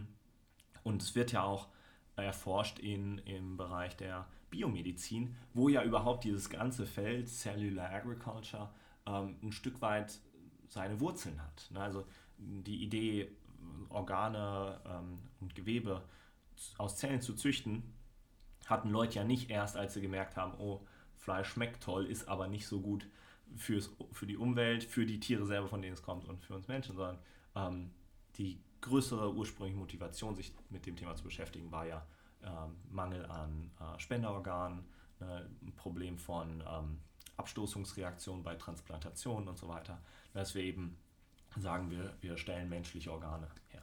So, und da äh, ist ein 3D-Druck auch ein mögliches Thema. Ähm, was, was eben hier ein Vorteil ist, dass wir die, die Gewebe oder die Zelltypen für Gewebe besser platzieren können. Wir können ein Stück weit eben diesen Prozess, dass das Gewebe von sich aus, aus einem kleinen, den ersten paar Zellen heraus wächst und sich dann entwickelt. Und wir haben ja eine genaue Vorstellung, wie es sich entwickeln soll, soll ja nicht irgendeine willkürliche Form annehmen. Ähm, das können wir natürlich im Druck viel besser beeinflussen als äh, wenn es eben in einem flüssigen Medium ist. Das hat auf der anderen Seite natürlich auch, auch wieder Herausforderungen. Also wenn die Zellen ähm, nach und nach wachsen, wachsen die in einem Verbund. Wenn wir die jetzt in einer Flüssigkeit haben und drucken, müssen die ja irgendwie zusammenhalten. Ist ja nicht so, dass sobald die da aus, aus der Druckerpatrone rauskommen, äh, die einander wahrnehmen und sofort eine feste Verbindung miteinander binden und so. Von daher, das ist da auch so ein bisschen die Problematik und tatsächlich ähm, auch an der TU München wurde unabhängig von der von Cellular Agriculture auch in diesem Bereich äh, jetzt vor zwei, drei Jahren, glaube ich, ähm, ähm im iGEM-Projekt, ist so ein, so ein Schüler-Biotechnologie-Projekt, ähm, wurde, wurde was sehr, ja, sehr vielversprechendes für eben diesen Bereich entwickelt. Und zwar haben die so einen sagen mal, Zellkleber entwickelt. Ne? Und das, ähm, die Basis dessen war halt, dass man sagt, okay, wie können wir diese Zelladdition, also die Bindung zwischen den Zellen, wenn sie aus dem Drucker kommen, verbessern, beschleunigen. Ne? Weil das ist eben, eben ein der Probleme, sonst läuft es ja einfach alles wieder auseinander. Und äh, was die eben gemacht haben, die haben, ähm, das war dann Gentechnik basiert, also für die Lebensmittelindustrie, zumindest in Europa nicht geeignet, aber zumindest schon mal ein Ansatz. Die haben die Zellen so verändert, dass die bestimmte Adhäsionsproteine, also kleine Proteinanker oder Enkerchen auf der Oberfläche ausgebildet haben und die wurden aber erst aktiviert, wenn eine bestimmte Flüssigkeit noch dazu kam. Das heißt, die waren in ihrem Medium, hatten die alle die Enkerchen, aber die waren inaktiv. Und wenn sie dann gedruckt wurden, kamen sie mit einer anderen Flüssigkeit zusammen, die hat die Enkerchen sozusagen aktiviert. Und sobald sie aus dieser Flüssigkeit, äh, aus der Druckerpatrone rauskamen, aus der, ähm, aus der Düse, ähm, sind die eben koaguliert oder haben sich, haben sich verbunden. Kann ich mir aber nicht vorstellen, wie schon ein fertiges Steak, nee, was nee, jetzt nee. sozusagen gesagt, sich Stück für Stück da äh, druckt und dann kommen da die Leckerchen und ich kann nicht. vor meinen Augen sehen, wie mein fertiges Steak sich. Äh, das leider nicht. Das war auch, äh, wie gesagt, gar nicht im, äh, mit dem Kontext Cellular Agriculture, sondern eher eben auch medizinische Forschung und so. Ich glaube, das Erste, was da passiert ist, ist, dass man tatsächlich versucht hat, Mäuseherzen zu äh, replizieren und hat das auch tatsächlich geschafft. Und ich glaube, total abgefahren. Ich weiß nicht, warum man darauf gekommen ist. Man hat es aber auf der Oberfläche von Spinnfäden gemacht. Ah, weil die unfassbar, ähm, ich will nicht sagen, ne, hypoallergen ist das falsche Wort, aber total keimfrei und total unbelastet ja. sind und eine der reinsten Oberflächen überhaupt bieten. Vielleicht chemisch recht inert, also nicht so reaktionsfreudig. Ja, das kann das, schon sein. Das, wie gesagt, ich bin ja. da kein Experte auf dem Gebiet, ja. aber ich habe es gelesen und dachte mir, okay, krass, man züchtet Mäuseherzen ähm, außerhalb Ach, des Organismus auf Spinnenfäden. Aber das würde mich jetzt auch wundern, wenn das ein 3D-Druckverfahren war. Weißt du das? das nee, das war kein 3D-Druckverfahren. Das war also das, das klingt eher eben nach so einem ähm, wie ich das vorhin mit der Kollagenmatrix äh, meinte. Wir suchen eben organische Substanzen, die eine gute Matrix darstellen können, auf der wir dann die Zellen platzieren können, auf der sie dann wachsen, sich replizieren, sich verbinden können und so weiter. Ne? Und da ist ja, Spinnenseide vielleicht auch ein interessantes, interessanter Kandidat. Genau. Hm, jetzt gerade überlegt, war jetzt ein bisschen querbeet. Ich glaube, viele Zuhörer, die es die sich noch nie damit beschäftigt haben, werden wahrscheinlich als erstes die Frage haben, die auch viele andere hatten.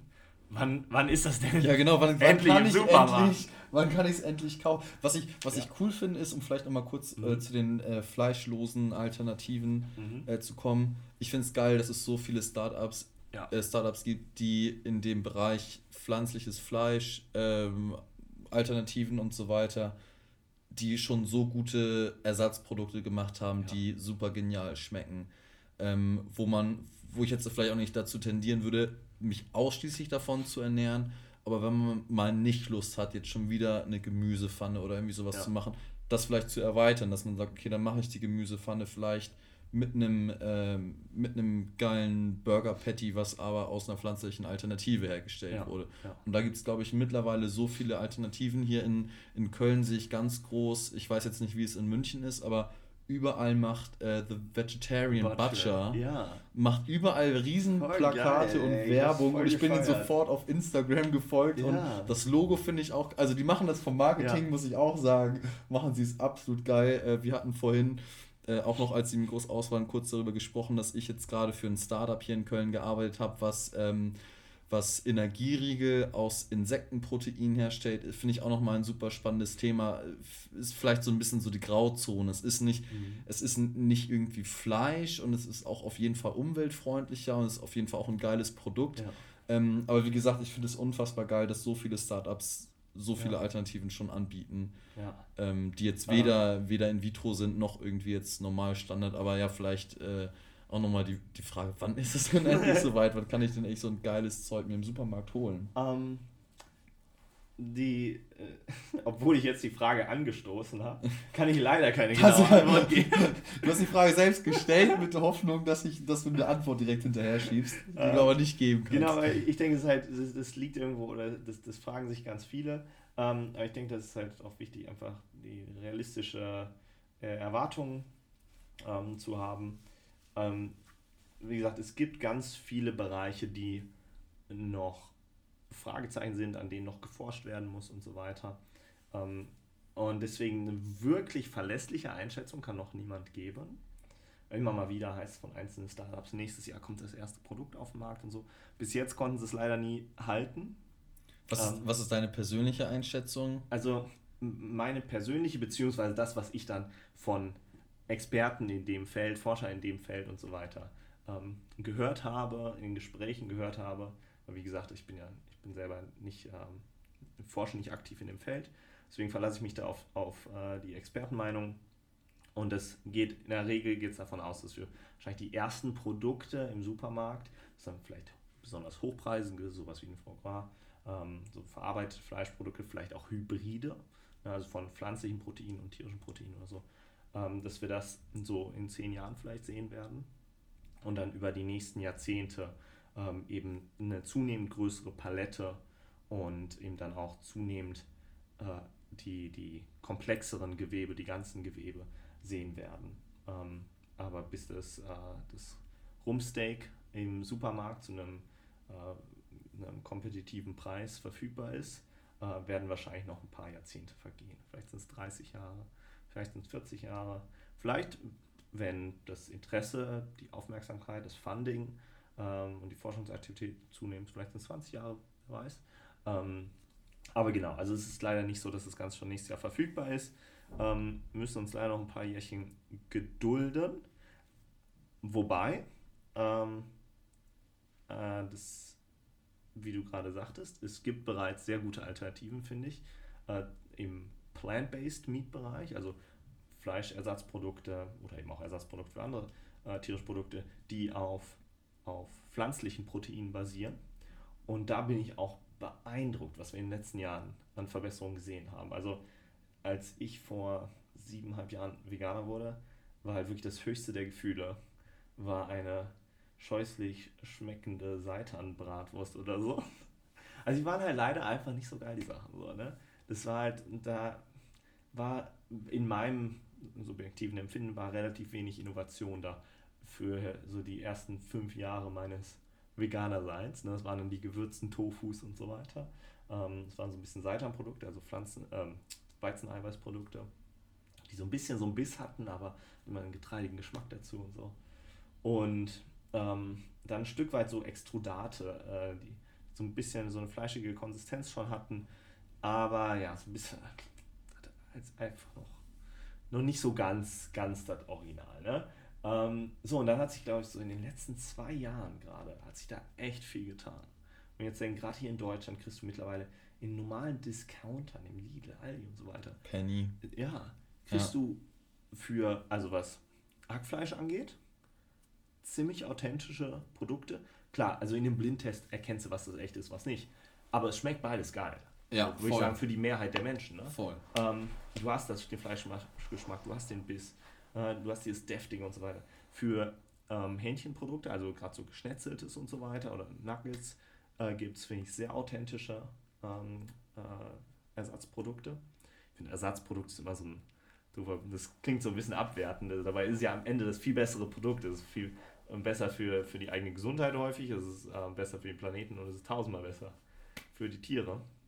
Ähm, so, und deswegen, es gibt, wenn man eben jetzt sagt, ich möchte meinen Konsum an tierischen Produkten reduzieren, gibt es jetzt schon, finde ich, ganz tolle äh, Alternativen. Und äh, man kann es auch machen wie die Oldschool-Veganer, ne? die halt, die haben sich halt von ohne Fleischersatzprodukte ernährt und wenn man da ein bisschen lernt, neue Rezepte auszuprobieren und so weiter, kann man da, finde ich, auch wahnsinnig genussreich ja. essen. Und, äh, und, und Geschmack ist immer auch eine Gewöhnungssache. Ne? Also ähm, wir in Europa scheuen vor den Insekten, die du vorhin genannt hast, noch weitgehend zurück. Ähm, anderswo auf der Welt ist das das Normalste der Welt und die denken sich, wenn wir hier so einen, so einen französischen Käse essen, um Gottes Willen, was ist das für ein abartig riechendes, schleimiges Ding, was die sich da reinballern. Ähm, ne? Also Essen, äh, Geschmack ist immer auch eine Gewöhnungssache. Und dann, was auch noch äh, ein kleiner, kleiner äh, Trost ist, ähm, es gibt durchaus Cellular Agriculture Produkte, die sehr bald auf dem Markt sein werden und die, es gibt, gibt sogar schon welche auf dem Markt. Ähm, Hau mal raus, was, was genau. jetzt bin ich neugierig. genau genommen ist es dann, wird es nicht als Cellular Agriculture bezeichnet, sondern Acellular Agriculture. Okay. Also da sind Zellen wieder involviert, aber am Ende stecken die nicht im Produkt. Das heißt, wir sind eher so wieder bei diesen Fermentationsprozessen, wie ich es vorhin für Insulin erwähnt habe, Lebensmittelzusatzstoffe oder Wachstumsfaktoren für, äh, fürs Fleisch. Ähm, und das heißt, das sind Sachen wie zum Beispiel Milchproteine, die dann für Käse verwendet werden können. Ähm, oder für Eiscreme, weil es das erste Produkt ähm, von Perfect Day hieß die, oder heißt die Firma, ähm, die eben das, das, äh, die DNA-Sequenz für Milchproteine in Mikroorganismen ähm, einschleust. Und diese Mikroorganismen produzieren dann, ähnlich wie vorhin mit dem Insulin, das Milchprotein. Ja? Und da ist dann zum einen die technische Umsetzung viel einfacher, weil der Prozess schon längst etabliert ist. Ähm, regulatorisch, ne, also von rechtlicher Seite viel einfacher. Ähm, und deswegen sind eben tatsächlich, jetzt ich glaube letztes Jahr war es, das Perfect Day mit seiner Eiscreme auf den Markt kam. Ähm, dann haben wir äh, Kollagenprodukte, die es bereits gibt, ähm, werden im Moment eher für Kosmetika verwendet, mhm. weil halt Kosmetika ne, wollen die Konsumenten unter Umständen eben auch ein veganes Produkt. Ähm, Kollagen aber unter Umständen anscheinend manchmal in Kosmetikern wichtig. Ähm, Da kenne ich nicht so gut aus, aber äh, ja, und dann, dann kannst du halt dieses aus Mikroorganismen hergestellte Kollagen äh, verwenden. So, und äh, da gibt es auch in, in Deutschland gibt es eben äh, eine Firma, Legendary in Berlin, die an Milch arbeiten. Ähm, und die Idee ist eben, dass wir Käse, wo glaube ich sich viele einig sind, dass es Käse ist so geil, Käse ja, ist so geil. auf Käse zu verzichten als auf, auf Fleisch für viele. Ne? Das höre ich zumindest immer wieder so. So, oh, Fleisch verzichten, okay, aber Käse. Ich habe ich hab, neulich habe ich einen äh, hab Nacho-Abend gemacht mhm. mit einer Freundin. Da hatte ich in einer schönen, äh, ja, einer schönen Schale Nachos, Cheese, Nachos, Cheese, Nachos, Cheese und so weiter. Und dann ja. auch alle möglichen geilen Käsedips dazu. Ja. Und also, das würde ich auch sagen. Also, wenn ich im jetzt, ja, wenn ich jetzt in den Supermarkt gehe, ich laufe mittlerweile am, am Fleischregal wirklich vorbei. Also ich selber, ich, mhm. ich kaufe kein Fleisch mehr. Ich würde sagen, wenn ich irgendwo mal essen gehe in einem Restaurant, wo ich natürlich auch nicht zu 100% weiß, wo kommt das Fleisch jetzt her, da tendiere ich aber mehr dazu, was mit Fleisch zu essen. Oder ähm, ich war neulich auf einem Geburtstag und äh, zum Grillen eingeladen und da wusste derjenige, der eingeladen hatte und der gegrillt hatte, wusste, wo das Fleisch herkommt. Das war Bio mhm. und so weiter und so fort. So, da esse ich dann auch mal ein Stück von. Aber bei Käse ist es wirklich, es ist, also es ist schon echt schwer. Schwierig und es gibt halt auch nicht, also es gibt schon auch mittlerweile, finde ich, einige gute Alternativen und es gibt auch tolle Rezepte, wie man selber Käsesoßen und so weiter selber machen kann. Ähm, aber ja, es ist natürlich noch nicht so weit verbreitet. Es ist nicht so praktisch, sich selber in die Küche zu stellen, wie halt was zu kaufen und so. Von daher, ja, da gibt es auf jeden Fall die, die, die Notwendigkeit. Und ähm, ja, zum Thema Restaurantbesuch und so weiter. Oder auch wenn man irgendwo zu Gast ist. Also, ähm, ich finde immer, dass es halt auch wichtig ist zu kommunizieren, dass jeder Schritt wertvoll ist. Ne? Also, ähm, wenn es um äh, ökologische Verbesserung geht, wenn es um Tierschutz geht, ähm, ist es nicht ein Schwarz- oder Weiß-Bild, es ist nicht alles oder nichts. Du bist entweder vegan oder äh, du bist ein ähm, du bist äh, ein, ein böser, unmoralischer Tiermörder und Umweltverschmutzer, ne? Äh, sondern eine Reduktion um 50 Prozent der, der äh, tierischen Lebensmittel ist eben genau halb so effektiv wie äh, eine hundertprozentige und äh, es ist nicht, ach du, das ist nicht gut, solange du nicht hundertprozentig vegan bist. Ne? Von daher ähm, finde ich gut, wenn man da halt sagt, hey, ich reduziere das, ähm, aber in bestimmten Situationen, da fällt es mir halt noch schwer. Ähm, dann ja, ne, was für einen selber gerade funktioniert, was einem selber ermöglicht, so effektiv Tiere und Umwelt zu schützen, äh, wie es eben geht. Und dann, ich denke, da kann man auch, das kann auch immer ein Prozess sein. Ne? Man kann dann, ähm, so war es bei mir am Anfang auch, ne? Und am Anfang halt, weiß nicht, Biofleisch gekauft. Da haben wir ja relativ schnell gemerkt, leider halt Biofleisch auch nicht so geil. Ist halt auch schädlich für die Umwelt. Ja, schädlich für die Umwelt und die Tiere sind halt leider, nur weil, nur weil sie ein bisschen besseres Leben haben, äh, sind sie auch nicht glücklich damit, ne, nach, nach wenigen Monaten oder wenigen Jahren, also im Kindesalter im Grunde, äh, dann geschlachtet zu werden. Und das passiert auch leider in den gleichen Schlachthöfen wie äh, all die anderen Tiere. Bist du, äh, um dich da kurz zu unterbrechen, ja. äh, aus welchen Gründen du vielleicht vegan mhm. geworden bist? Das ist eigentlich eine Frage, die man zum, zum Anfang hätte vielleicht stellen müssen, weil wir jetzt schon die ganze Zeit über ähm, In-vitro-Fleisch sprechen ja. oder über äh, vegane Ernährung oder pflanzliche Alternativen und so weiter und so fort. Aber vielleicht nochmal, um, um da auch nochmal ja. auf dich persönlich zu kommen, was waren die Gründe für dich persönlich, vegan zu werden und diesen Lifestyle bis heute zu führen? Ja. Ähm, am Anfang war es tatsächlich eine rein ethische Entscheidung für mich. Ähm, es kam dann sehr schnell der Umweltaspekt mit zunehmender Bedeutung, zunehmendem Anteil an meiner Motivation hinzu. Ähm, aber am Anfang war es auf jeden Fall der ethische Aspekt. Also ne, zu sehen, ähm, wie Massentierhaltung ausschaut, zu sehen, wie Schlachtbetriebe ausschauen. Ähm, und wie gesagt, da ist halt leider so, dass es nicht den guten Bioschlachter gibt, wo die Tiere friedlich einschlafen und dann den bösen Massentierhaltungsschlachter, sondern die landen alle in denselben Betrieben und da gibt es halt einfach so massive Probleme. Also in Deutschland haben wir äh, ungefähr eine Fehlbetäubungsquote äh, bei Schweinen zum Beispiel von etwa 10%. Das heißt, die Tiere sind dann ähm, halt noch bei Bewusstsein, wenn dann der nächste Schritt ist in der Regel das Ausbluten lassen. Also wird dann, ähm, wird dann eben die Kehle durchgeschnitten und das Tier wird ausbluten gelassen und aufgrund des, des hohen Arbeitsdrucks, jetzt gerade auch wieder in der medialen Aufmerksamkeit zum Glück, ne, äh, Tönnis und so weiter. Genau. Und äh, aufgrund dieses hohen Arbeitsdrucks der Akkordarbeit und so weiter, ähm, kommt es dann häufig noch nicht mal dazu, dass die Tiere vollständig ausgeblutet werden und das Bewusstsein wirklich verlieren vor dem nächsten Schritt. Der nächste Schritt ist dann bei Schweinen eben, dass, dass, ähm, dass sie in ein Bad mit fast kochendem Wasser gelegt werden, um die Borsten auf der Haut zu, aufzuweichen, damit die dann im nächsten Schritt leichter abgetragen werden können. Ne? Und ähm, das, das hört sich jetzt, ich finde, also das jetzt aus deinem Mund zu hören, das, das hört sich übelst brutal an. Ja. Aber ich finde, dass jeder, der Fleisch isst, sich genau sowas auch vor Augen führen muss. Dass, ja. Ich glaube, dass zu viele Menschen blind in den Supermarkt reingehen und was ich vorhin meinte, dann die Bärchenwurst oder genau. so das einfach kaufen, ohne drüber nachzudenken, okay, wo kommt es her, wie ist es geschlachtet worden, was ja. ist passiert.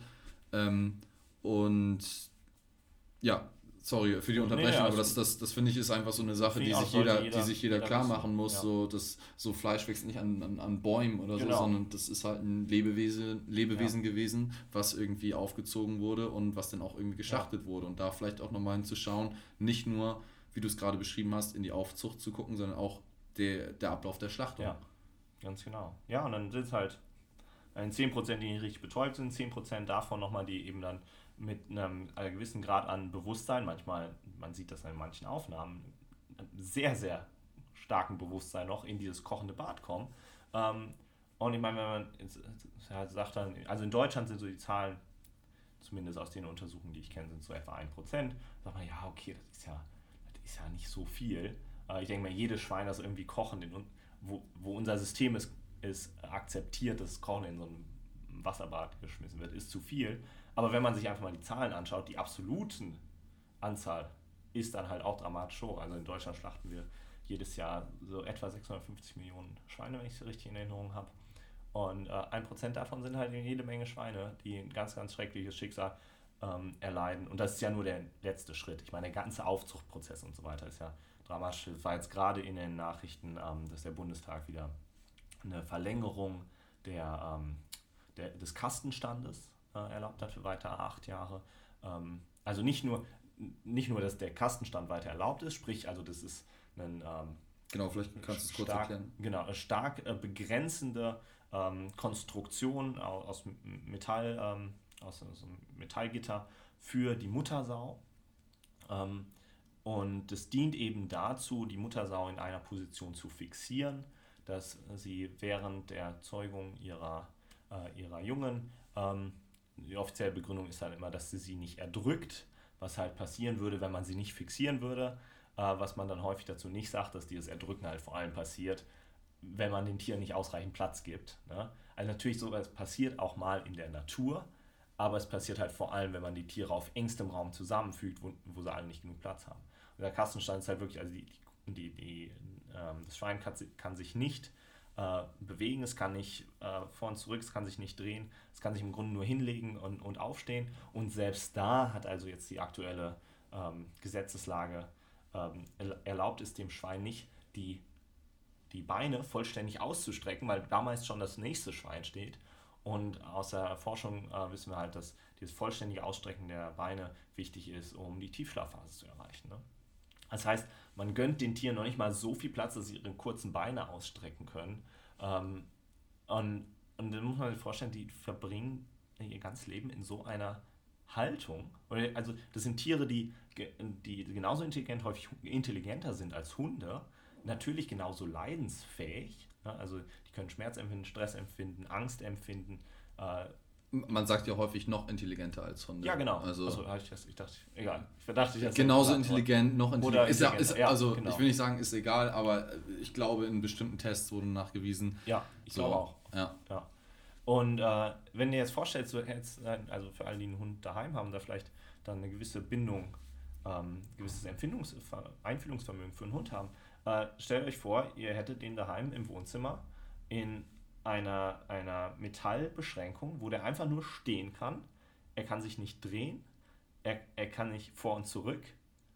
Und der ist morgens da drin, dann geht ihr in die Arbeit, der ist abends da drin, der muss an der Stelle sein Geschäft machen. Ne? Er steht auf dem Gitter, da fällt das dann durch, aber natürlich bleibt da viel hängen also, und das stinkt und das mögen die Tiere natürlich auch nicht. Wir kennen, also kein Tier macht freiwillig an der Stelle sein Geschäft, wo es äh, auch isst und schläft und so weiter. Also kein Tier weiß ich nicht, aber so die, die, Tiere, die wir kennen. Ähm, na, also das ist äh, von vorn bis hinten einfach eine quälende Situation und das ist in Deutschland Standard, zusammen mit vielen anderen quälenden Praxis, Praktiken wie ähm, äh, Amputation von Hodensack und, und Schwänzen und so weiter bei Schweinen.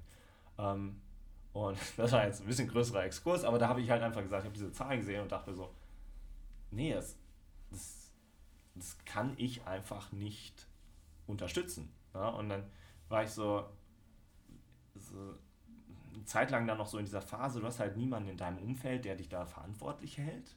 Ne? Das ist, es machen alle und, und niemand zeigt einen Finger auf dich und sagt, schau mal, was du da eigentlich mit deinem Geld unterstützt und so. Ähm, und, und dadurch kann man es ein Stück weit ignorieren. Aber irgendwann ja, ging das dann nicht mehr. Ich habe gesagt, eigentlich will ich meinen, meinen Werten entsprechend leben. Ähm, und dann war tatsächlich auch mein älterer Bruder, der, der auch auf das Thema aufmerksam geworden ist und meinte, ey Robert, du weißt doch, was da abgeht, komm. Und dann, ja, da so den, den Switch gemacht. Ähm, und denke so, gerade auch in den letzten Jahren kam mehr und mehr diese Umweltkomponente hinzu. Mm, ja, ja. Genau. Ja, so, so ging es mir auch. Also wie gesagt, ich bin nicht, ich bin nicht komplett vegan. Ich würde auch nicht sagen, dass ich ansatzweise vegan bin. Ich versuche halt einfach in, in die Richtung, mich zu ernähren.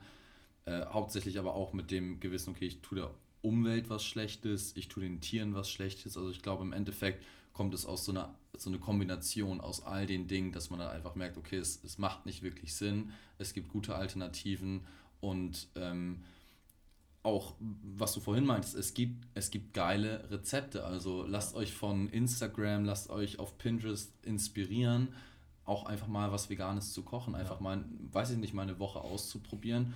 Und ich weiß nicht, wie es dir geht, aber ich finde, ähm, ich finde zum Beispiel Thema Hautbild oder Thema mhm. Sport auch, ich fühle mich halt einfach besser, wenn ich weniger mhm. Fleisch gegessen habe. Oder umgekehrt, oder meinetwegen auch Milchprodukte, oder auch umgekehrt, ich habe ich liefere Thema Sport, um da vielleicht auch nochmal, du bist ja auch Sportler, mhm. aber äh, um da vielleicht nochmal ein bisschen in die Richtung zu kommen, ich habe das Gefühl, ich kann eine bessere Leistung abliefern, ob das jetzt im Kraftsport ist, ob es im Schwimmen ist, im Fußball, wie auch immer, wenn ich auf all diese Sachen verzichtet habe und mich hauptsächlich ähm, pflanzlich ernährt habe. Ich ja. weiß nicht, wie es dir da erfahrungstechnisch. Ähm. geht, wie es bei dir aussieht. Häufig haben ja ganz viele Sportler die Angst, oh, ich esse nichts mhm. Tierisches, ich esse kein, kein Fleisch, ich bekomme mein Steak nicht, ich bekomme keine Proteine, ja. ich verliere Muskeln. Ja. Häufig ein Vorurteil. Ja, ähm, genau, also es gibt klare Vorteile von der pflanzlichen Ernährung für sportliche Performance. Ähm, es gibt ein paar Nachteile. Ähm, ja, also ja, ein paar Nachteile, wo man sagen könnte, okay, darauf sollte man achten. Ähm, das würde ich auch gleich als erstes adressieren. Äh, das eine ist, das ist eigentlich für viele ist es eher ein Vorteil, aber für Sportler kann es manchmal ein Nachteil ist, sein, dass wenn man sich vollwertig pflanzlich ernährt, man häufig automatisch kalorienärmer ist. Ne? Und ähm, zeigt sich unter anderem daran, dass eben äh, in den USA Veganer die einzige äh, Ernährungsgruppe sind, die im Durchschnitt einen gesunden BMI haben. Ne? Also jetzt äh, kontrolliert für Lebensstil, Sportmenge äh, und so weiter. Ähm, weil eben viele der klassischen Produkte, ne, Vollkorngetreide, Hülsenfrüchte, Obst, Gemüse und so weiter, weil eine, eine geringere Energiedichte haben, gleichzeitig ein höheres Sättigungsvermögen wegen der Ballaststoffe, die eben füllen ähm, und, und dadurch schneller ein Sättigungsvermögen eintritt. Ne? Und wenn du jetzt halt ein, ein Hochleistungssportler bist oder jemand, der halt aufbauen möchte und so weiter, kann es halt sein, dass du, wenn du sehr schnell Stoffwechsel hast, und ich kenne das halt von mir selber, ne, ich war immer dünn, werde immer dünn bleiben und ich bin halt eher der, der schauen muss, dass er genug isst. Ne? Und ähm, das dann, wenn du dich halt super gesund ernährst, ist das halt manchmal einfach ein bisschen schwieriger. Ähm, heißt aber nicht unbedingt, also ich meine, man muss da halt auch sehen, okay, du nimmst da vielleicht nicht ganz so gut äh, zu, ähm, aber trotzdem bist du insgesamt sehr, sehr gesund und langfristig ist das sicher die, die bessere Strategie, als jetzt hier äh, dick mit Käse zu balken oder so. ja. ähm, also das, das ist ein Faktor, Kaloriendichte. Ähm, äh, anderer Faktor, ein Stück weit, und das ist so ein bisschen Spekulation, deswegen war ich da, habe ich das vorhin ein bisschen äh, vorsichtig formuliert, weil einfach die Datenlage noch recht gering ist. Ähm, äh, Kreatin zum Beispiel für Kraftsportler oder überhaupt für Sportler, die eben innerhalb von kurzer Zeit starke Leistungs, äh, einen starken Leistungsoutput haben, ob das ein Sprinter ist, ob das ein Kraftsportler ist. Kreatin ist halt ähm, äh, normal nur in tierischen Produkten enthalten, wird aber ohnehin auch bei einer normalen tierischen Ernährung von Sportlern in der Regel supplementiert. Ich meine, da weißt du ja eh alles.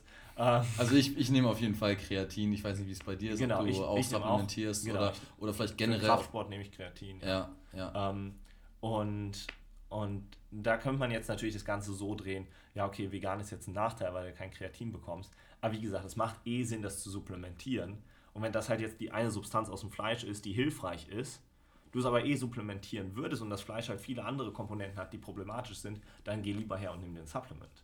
Ähm, und dann halt das Größte, was halt immer angeführt wird, ist Protein. Ja, das kennen wir, glaube ich, alle. Wo bekommt der Veganer sein Protein her und so. Und ähm, auch da natürlich, wenn man halt eine, eine, eine, eine, unüberlegte Kostzusammenstellung hat, kann es sein, dass man suboptimal mit Protein versorgt ist. Wenn man aber eine, eine äh, gemischte und etwas durchdachte vegane Ernährung verfolgt, äh, dann ist, so, solange man sich kalorisch ausreichend ernährt, auch eine ausreichende Proteinversorgung garantiert. Also wir haben in der Regel bei einer veganen Ernährung, was eben so ähm, Populationsstudien zeigen, haben wir einen ähnlichen Proteinanteil ähm, äh, wie bei einer normalen mischköstlichen Ernährung. Und dadurch, dass du eben auch eine Vielzahl an, an ähm, Proteinquellen hast, ne, das sind die Hülsenfrüchte, das sind die Nüsse, die Samen, auch Getreide selber sollte man nicht äh, vernachlässigen. Ne? Also äh, Haferflocken, etwa 14% Eiweiß auf Trockenmasse. Ne? Ähm, hast du eben auch genug von allen essentiellen, essentiellen Aminosäuren. Ähm, das Einzige, worauf man halt achten muss, ist Aminosäure Lysin wenn man halt Hülsenfrüchte komplett weglassen würde als Lebensmittelgruppe, was insgesamt eine blöde Idee wäre, dann kann es halt sein, dass man nicht die optimalen Mengen an Lysin zu sich nimmt. Man wird nicht an einem Lysinmangel sterben oder so, aber das, ähm, ist halt ein so ein Faktor. Von daher ähm, na, es gibt ein paar Dinge wie bei jeder Ernährung, auf die man achten sollte. Natürlich auch außerhalb des sportlichen Settings. Vitamin B12 ganz bekannt. Ne? Das ist so ähm, eins der Argumente, die ich immer ja. wieder höre. Wo kriegst du dein Vitamin B12 her, wenn du nicht Fleisch isst? Wo ich ja. dann halt immer auch denke, sorry, aber selbst, selbst die Kühe bzw. Das, das Fleisch wird mit Vitamin B12 supplementiert. Ja, genau. Also ähm, das ist bei ganz vielen Tierarten die Regel. Ob es jetzt ähm, Schweine, Geflügel und so weiter Ah, das ist die Regel. Ähm, Tiere sind ein, äh, Tiere, äh, Kühe sind ein Stück weit eine Ausnahme, weil als Wiederkäuer haben sie die Möglichkeit, im Pansen, durch die ähm, Bakterienflora im Pansen, ähm, Vitamin B12 zu produzieren. Aber eben Schweine oder, oder, oder Geflügel würden in der Natur über Verunreinigungen im Boden, äh, von dem sie sich ernähren, ähm, also von nicht der Erde selber, von der sie sich ernähren, sondern den Organismen, den Käfern, den Insekten im Boden, äh, die Wurzeln im Boden und so weiter. Dann würden sie durch Verunreinigung und über Insekten und so weiter das B12 aufnehmen. Aber in der, in der Nutztierhaltung, wo sie eben Futter, Kraftfutter bekommen, ist das natürlich da nicht drin. Deswegen wird es angereichert. Äh, das heißt, ganz häufig bekommt man ohnehin, wenn man so möchte, ein Vitamin, B, äh, Vitamin B12 Supplement, aber halt in Form der Hühnerbrust und nicht in Form des, wie es der Veganer macht, einer Tablette, Tropfen, angereicht Zahnpasta, was immer es auch sein mag. Wie ist es bei dir? Ähm, du hattest gerade gesagt, Kreatin ist das, was du, wenn du jetzt Sport machst, supplementierst. Mhm. Hast du noch andere Supplemente oder auch Sachen, wo du sagst, okay, wenn sich jetzt jemand entscheiden sollte, meinetwegen, wenn ich mich jetzt entscheiden sollte, von heute mhm. auf morgen Veganer zu werden, was vielleicht genau die Sachen sind, auf die ich jetzt achten mhm. müsste, wenn ich sage, okay, ich möchte mich jetzt voll vegan ja. ernähren. Also zum einen hättest du auch äh, viele Vorteile. Die hab jetzt jetzt habe ich gerade nur die negativen. Ja, genau. Die, die okay, vielleicht erst zu den Vorteilen und dann, äh, äh, dann nochmal äh, zu dem, was, was genau. supplementiert werden müsste oder was eine Empfehlung genau. deinerseits ähm, Also die, die Vorteile, die eben ähm, in meinen Augen und in den Augen von mehr und mehr sowohl äh, Sportwissenschaftlern als auch, also zunehmend ein Feld, dass eben dieser Bereich untersucht wird mit positiven Ergebnissen, äh, als auch im, äh, in den Augen von vielen professionellen Athleten mittlerweile überwiegen, ist halt äh, zum Beispiel, dass du eine viel höhere Konzentration oder Menge an, an äh, diversen sekundären Pflanzenstoffen zu dir nimmst. Ne? Also wenn du halt anstelle von, von Hühnerbrust, äh, die ähm, äh, Hülsenfrüchte hernimmst als Proteinquelle, hast du da eben nicht nur das Protein drin, sondern du hast halt eine Vielzahl an sekundären Pflanzenstoffen, an Phytonährstoffen, ne, die alle möglichen positiven Effekte haben. Die ähm, bekämpfen Entzündungsprozesse, die ähm, können antioxidativ wirken. Ne? Wir haben äh, verschiedene Studien, zum Beispiel mit, mit Wasserkresse oder sowas, ne, die halt gezeigt haben, dass äh, Regeneration erhöht wird, ähm, dass eben dieser oxidative Stress, der durch äh, Training induziert wird, äh, reduziert wird. Und auch da ganz interessant, es gibt ja, es geht jetzt ein bisschen ins Detail, aber es gibt ja auch diese Theorie, dass der oxidative Stress des Trainings durchaus notwendig und förderlich ist. Und die Überlegung, dann macht es überhaupt Sinn, den äh, zu, zu unterdrücken. Ne? Zum Beispiel durch hochkonzentrierte Vitamin C-Supplemente oder sowas. Ne? Und da gibt es eben auch Anzeichen, dass das nicht so sinnvoll ist, äh, sondern dass der Körper schon dann lernen muss, sozusagen damit selber umzugehen, sich adaptieren muss und so weiter. Ähm, allerdings scheint es halt so zu sein, wenn du in Form von Obst und Gemüse diesem oxidativen Stress entgegenwirkst, dass du so das Beste aus beiden Welten bekommst. Ne? Zum einen hast du eine schnellere Regeneration und vermeidest eben, dass der oxidative Stress zum Beispiel DNA-Schäden hervorruft. Gleichzeitig untergräbst du aber nicht die Trainingsadaption. Also untergräbst nicht das Stärkerwerden, das Verbessern äh, des ähm, kardiovaskulären Apparats und so weiter. Ne? Ähm, von daher, das ist, glaube ich, ein ganz, ganz großer Bonus, dass du, ähm, dass du zum einen die, die Regeneration förderst, aber zum anderen natürlich auch ganz vielen anderen Krankheiten vorbeugst. Ne? Weil, ähm, nur weil du Kraftsport machst, heißt das nicht, dass die tonnenweisen Steaks, äh, das Whey-Protein und so weiter ähm, keine negativen Wirkungen auf dich haben kann. Ne? Nur weil du nicht übergewichtig wirst, heißt nicht, dass, die, äh, dass deine Gefäße nicht Atherosklerose bilden können. Heißt nicht, dass du nicht Akne bekommen kannst von dem ganzen Whey-Protein oder so. Das war für mich früher ein ganz starkes Thema. Ne? Also Akne und halt bei Me mit Milch habe ich das dann selber äh, sehr früh gemerkt und deswegen tatsächlich seit ich 16 bin keine Milch mehr getrunken. Oh. Deswegen war Käse für mich kein Problem, weil den ja. war ich eh schon lange los. Ja. Ähm, ne, und das, deswegen, also es sind viele Probleme damit assoziiert die, äh, die du halt loswerden kannst, wenn du die tierischen Produkte weglässt. Aber wie gesagt, das finde ich auch immer ganz wichtig, dass man eben auch die möglichen Nachteile bespricht, wie wir es gerade gemacht haben. Das war jetzt natürlich nicht, kann man zu allem noch mehr sagen und so, das ist nur als Überblick. Zu den Supplementen? Soll ja, ich da gleich kommen wir, ja, kommen wir okay. dazu. Ähm, also das Allerwichtigste, wie gesagt, B12. Weil das ist schlichtweg in pflanzlichen Lebensmitteln in unserem aktuellen, äh, in unserer aktuellen Produktionsweise nicht enthalten. Es gibt Möglichkeiten, auch das in pflanzlichen Lebensmitteln zu haben. Ne? Zum Beispiel können wir Sojajoghurt mit, oder auch normalen Joghurt theoretisch, äh, mit anderen Fermentationsbakterien äh, produzieren und dann dort riesige B12-Mengen erreichen. Also, ähm, das funktioniert, weil eben B12 von Mikroorganismen gebildet wird. Nicht von Tieren, nicht von Pflanzen, sondern wir alle müssen sie irgendwie von Mikroorganismen bekommen. Entweder eben die Mikroorganismen im Pansen der Kuh, von denen sie dann das B12 aufnimmt und dann es im Fleisch landet oder in der Leber. Ähm, oder eben die Mikroorganismen im, im Magen-Darm-Trakt von Insekten, die dann die, die Hühner picken oder ähm, äh, die im, in der Erde leben und mit der Nahrung aufgenommen werden. Na, also irgendwo kommt es immer von Insekten und wir können eben diese Insekten auch nutzen, um, um äh, in der Zukunft, das ist aktuell noch nicht der Fall, ähm, Soja, äh, als Beispiel Sojajoghurt anzureichern oder selbst bestimmte Gemüsearten und so weiter, die in Symbiose mit, mit Mikroorganismen leben. So, das ist allerdings momentan alles noch keine verlässliche Quelle und deswegen als Veganer völlig un unstrittig die äh, dringende Empfehlung, Vitamin B12 zu supplementieren. Das kann in Form von einer Tablette sein, das kann in Form von Tropfen sein, es kann angereicherte Zahnpasta oder angereicherte Lebensmittel sein. Letzteres, angereicherte Lebensmittel in der EU ein bisschen schwieriger, in den USA sehr weit verbreitet. In der EU ähm, sind die B12-Mengen in Lebensmitteln häufig sehr gering, ähm, also die angereicherten äh, Mengen. Und in Bioprodukten darf es gar nicht angereichert werden, aufgrund der Bioverordnung darf es da kein Vitamin oder so zusetzen. Deswegen da ähm, manchmal, wenn man dann irgendwie in amerikanischen Ressourcen liest, ja, ja, esst einfach äh, Sojamilch, ist angereichert und so. In Europa leider nicht so oft der Fall. Ähm, genau, und darüber hinaus gibt es ein paar Sachen, die sinnvoll sein können, auch je nachdem, wie die eigene Ernährung ausschaut.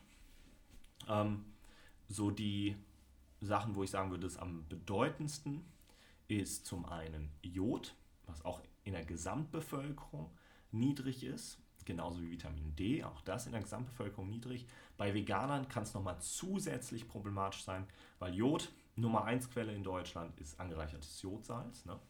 Nummer 2 Quelle sind Milchprodukte. So, ähm, wo kommt es in der Milch her?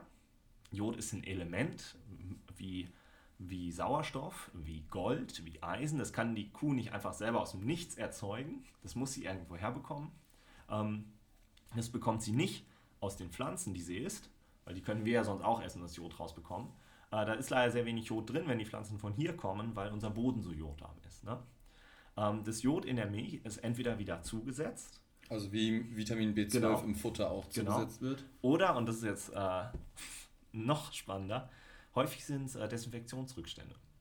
So, wenn, du, wenn du eine Kuh melkst, ähm, hast du so genannte ähm, äh, Trichter-Desinfektionsmethode, wo du ähm, praktisch den Euter vor dem, dem Melken desinfizierst mit so einem Trichter, in dem Desinfektionsmittel ist. So, und ähm, um eben zu vermeiden, dass, ähm, dass äh, pathogene Bakterien und so weiter in die Milch kommen. So, und dieses Desinfektionsmittel ist häufig jodbasiert. Früher hat man ja auch mit Jodflüssigkeit desinfiziert. Ich weiß nicht, ob das der eine oder andere noch kennt, diese rote Flüssigkeit. Ne? Ja, ich weiß nicht, ob es auch bei Beta-Isadonna drin ist. Ich will jetzt nichts Falsches sagen, aber ich glaube, das ist äh, wirklich eine äh, Creme, mhm. wenn man irgendwie eine Wunde hat oder sowas, die man sich, äh, die man sich da reinschmieren kann, äh, wird dann oder ist leicht rötlich. Ich meine, mhm. das ist auch auf jeden Fall jodhaltig. Ja. Habe ich, genau, hab ich im Kopf. Ist bei mir lange her, dass ich das benutzt habe ja. oder so, aber ja. Ich habe es früher irgendwie, hat man das früher mehr gemacht. Aber gut, ich bin kein Mediziner, keine Ahnung. Ähm, in, der, in der Milchindustrie ist das halt noch recht üblich. So, und dann hast du halt so, so ein Leakage, so ein, ähm, ja, dass halt ein Teil des, des Desinfektionsmittels, der halt noch am Euter ist, in die Milch übergeht. Und das ist keine vegane Verschwörungstheorie. Als ich das das erste Mal gelesen habe, dachte ich so, ja, ja, da hat sich Peter ausgedacht oder so. Nee, es ist halt echt, äh, da gibt es Paper zu, die das halt dokumentieren. Also wissenschaftliche Beweise. Ja, ja, ja. Wie gesagt, das ist ja. völlig un unstrittig. Und ja. du brauchst von Jod relativ wenig und deswegen sind diese Rückstände halt schon, schon signifikante Mengen. Ja. Ähm, so, und das heißt also, erste Quelle sind, ist Jodsalz in Deutschland, zweite Quelle sind Milchprodukte und Milchprodukte fallen halt für Veganer wieder weg. Deswegen sind Veganer eben nochmal ein bisschen mehr vom Jodmangel bedroht, ähm, eben weil unsere Böden so jodarm sind und die Pflanzen, die wir hier anwachsen lassen, ähm, kein Jod enthalten. Sei denn, man lebt an der Küste und isst gern Algen oder isst Algen irgendwo anders. ähm, aber das ist halt in Deutschland auch nicht üblich. Ne? In Japan haben die Leute, kein, also auch Veganer, kein Problem mit, ähm, mit Jod, äh, wenn sie eben wie in der traditionellen japanischen Ernährung Algen regelmäßig konsumieren. Ähm, so, ist langer Ausflug zu Jod. Ähm, andere Sache, eben Vitamin D, sagte ich. Ne? Ähm, wieder alle, die ein Großteil der Bevölkerung hat ein Problem. Veganer wieder ein bisschen mehr, weil manche tierischen Produkte eben geringe Mengen Vitamin D enthalten. Ähm, und also meistens sind es geringe Mengen. Es gibt, glaube ich, ein paar Fischarten und so, das dann schon größere Mengen. Aber auch Fischkonsum insgesamt ist ja nicht sehr hoch in Deutschland.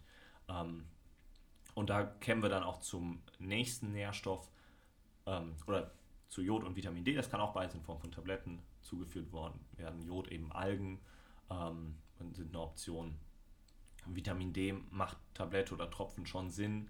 Es gibt bestimmte Pilzarten, dass wenn die ähm, der, äh, unter Sonnenlicht wachsen oder extra UV äh, ausgesetzt werden, bilden die auch Vitamin D und so. Ist schwer zu bekommen, ist ähm, von der Bioverfügbarkeit oder ähm, das ist halt Vitamin D2 und da ist so ein bisschen Diskussion noch, ob das gleichwertig ist, bla bla bla. Ähm, deswegen als Tablette Vita veganes Vitamin D3 aus Flechten kommt es dann, ähm, ist da schon eine sinnvolle Sache. Und äh, dann, wo wir bei Fischen sind, ähm, langkettige Omega-3-Fettsäure, mhm. was man häufig so irgendwie als Fischölkapseln oder so kennt. Ähm, kann durchaus sinnvoll sein. Auch da ist die wissenschaftliche Lage noch nicht ganz klar. Also niemand wird ähm, jetzt an einem akuten langkettigen Omega-3-Fettsäuremangel sterben. Unser Körper kann die selber machen aus der kurzkettigen Omega-3-Fettsäure, die wir in Hanfsamen, Leinsamen, Chiasamen, Walnüssen haben oder eben den Ölen aus diesen Pflanzen. Die Frage ist, ob die Umwandlung von der kurzkettigen zur langkettigen in unserem Körper ausreicht für ideale Gesundheit oder nicht. Und da sind halt viele der Meinung, dass wir wahrscheinlich nicht die optimale Menge erreichen und deswegen eine externe Zufuhr sinnvoll sein könnte. Genau. Dann, ähm, ja, wie gesagt, je nachdem, wie man die Lebensmittel auswählt, können manche Sachen kritisch sein. Eine Sache oder zwei Nährstoffe noch, wo ich das Gefühl habe, die, die werden häufig nicht genug beachtet, ähm, sind Calcium und Selen. Calcium ähm, halt ja, ein Stück weit, weil in unserer Ernährung klassisch als Hauptkalziumquelle des, äh, die Milchprodukte sind. Und da hat man zum Beispiel gesehen, dass halt Veganer in Europa eine höhere Knochenbruchrate haben als Omnivore. Okay. Ähm, vermutlich, weil sie eben nicht so viel Kalzium zu sich führen, also ziemlich sicher. Ne? Ähm, und sobald die eben eine gewisse Menge an Kalzium zu sich führen, die gar nicht so hoch sein muss, also tatsächlich ein bisschen über die Hälfte der Empfehlung, reicht schon aus, um damit eben die Knochenbruchrate genauso niedrig ist wie bei Mischköstlern. Ähm, aber das kriegen eben auch nicht alle Veganer. Ein bedeutender Anteil, der nicht diese Menge erreicht. Deswegen einfach kalziumreiche Lebensmittel ein bisschen darauf achten. Das können manche Tofu-Sorten sein, das können so Sachen wie Sesam und Tahin sein, äh, manches grünes Blattgemüse, äh, manches Mineralwasser und dann, was finde ich am einfachsten ist, einfach die ähm, Pflanzenmilch mit Kalzium. Das ist dann in Form von einer Alge zugesetzt wird, die auch sehr kalziumreich ist. Ähm, dann muss man seine Gewohnheit nicht groß umstellen. Man trinkt weiter seine Milch in Müsli oder was auch immer. Ähm, das ist, glaube ich, schon ein wichtiger Punkt. Interessanterweise dann Veganer in Vietnam, wo praktisch eine ganz ähnliche Studie gemacht wurde, hatten nicht diese erhöhte Knochenbruchrate. Was halt möglicherweise daran liegt, dass in, in Vietnam eine ganz andere Ernährungsform und Milch nicht diese Rolle spielt. Das heißt, traditionell müssten die Ernährungen sich so entwickelt haben, dass es andere Kalziumquellen gibt. Ne? Ähm, sodass dann jemand, der in Vietnam vegan wird, vielleicht gar keine Kalziumquellen verpasst, weil die Kalziumquellen traditionell vielleicht eher ein Tofu ist. Ähm, ich kenne die vietnamesische Küche nicht so genau. Ich hoffe, ich komme, trete da niemand irgendwo auf den Schlips. Aber, also wenn, äh, ich, wenn ich zum Vietnamesen gehe, dann esse ich auf jeden Fall immer Tofu. Genau. Also es genau. muss irgendwie schon in der Küche vorhanden sein, ja. denke ich. Ja. Und ähm, also auch da gibt es Unterschiede. Es gibt welche mit Magnesiumsulfan, welche mit Calciumchlorid ähm, als, als, als äh, Bindungsmittel, als äh, Eiweißausfällungsmittel und die mit Calciumsulfid haben eben viel Calcium. Ähm, und ja, ne, also deswegen, Calcium ist eine so eine Sache. Und Selen, gleiche Geschichte wie mit Jod. Wir haben sehr selenarme Böden in Europa. In den USA ist das nicht. Deswegen häufig, wenn man so vegane Empfehlungen aus den USA liest, taucht das nicht so auf. In Europa ähm, bekommt man als Veganer schwer optimale Mengen an Selen. Das ist wieder nichts, wo man irgendwie an einem akuten Mangel sterben wird oder so. Aber für eine optimale Versorgung macht es Sinn, da eben drauf zu achten. Und da würde ich tatsächlich auch eher ein Supplement nehmen, weil die Lebensmittel, die selenreich sind, sind sehr wenige. Und da tauchen zum Beispiel immer wieder die Paranüsse auf, aber die schwanken in ihrem Selengehalt so sehr, dass man sich da eigentlich nicht so verlässlich drauf ähm, äh, verlassen kann. Nicht so verlässlich verlassen kann. Na, also da kann man sowohl in eine Überversorgung als auch in eine Unterversorgung ja. rutschen. Ja. Genau, das sind so in meinen Augen die Sachen, auf die man am meisten achten sollte. Ähm, klar, für den einen oder anderen Veganer oder Veganerin gerade wird Eisen sein, überraschenderweise nicht häufiger als für Mischköstler. Also Eisenmangel ist in der, laut WHO, in der, äh, auch in der industrialisierten Welt der einzige weit verbreitete Nährstoffmangel oder suboptimale Nährstoffversorgung. Ne? Ähm, und das, äh, da scheinen Vegetarier am schlechtesten versorgt zu sein. Veganer besser als Vegetarier. Weil wenn du viel Käse isst oder so, da ist nicht viel Eisen drin, aber wenn dann Käse ähm, ersetzt oder so Milchprodukte ersetzt äh, durch, durch Hülsenfrüchte und so, hast du wieder mehr Eisen.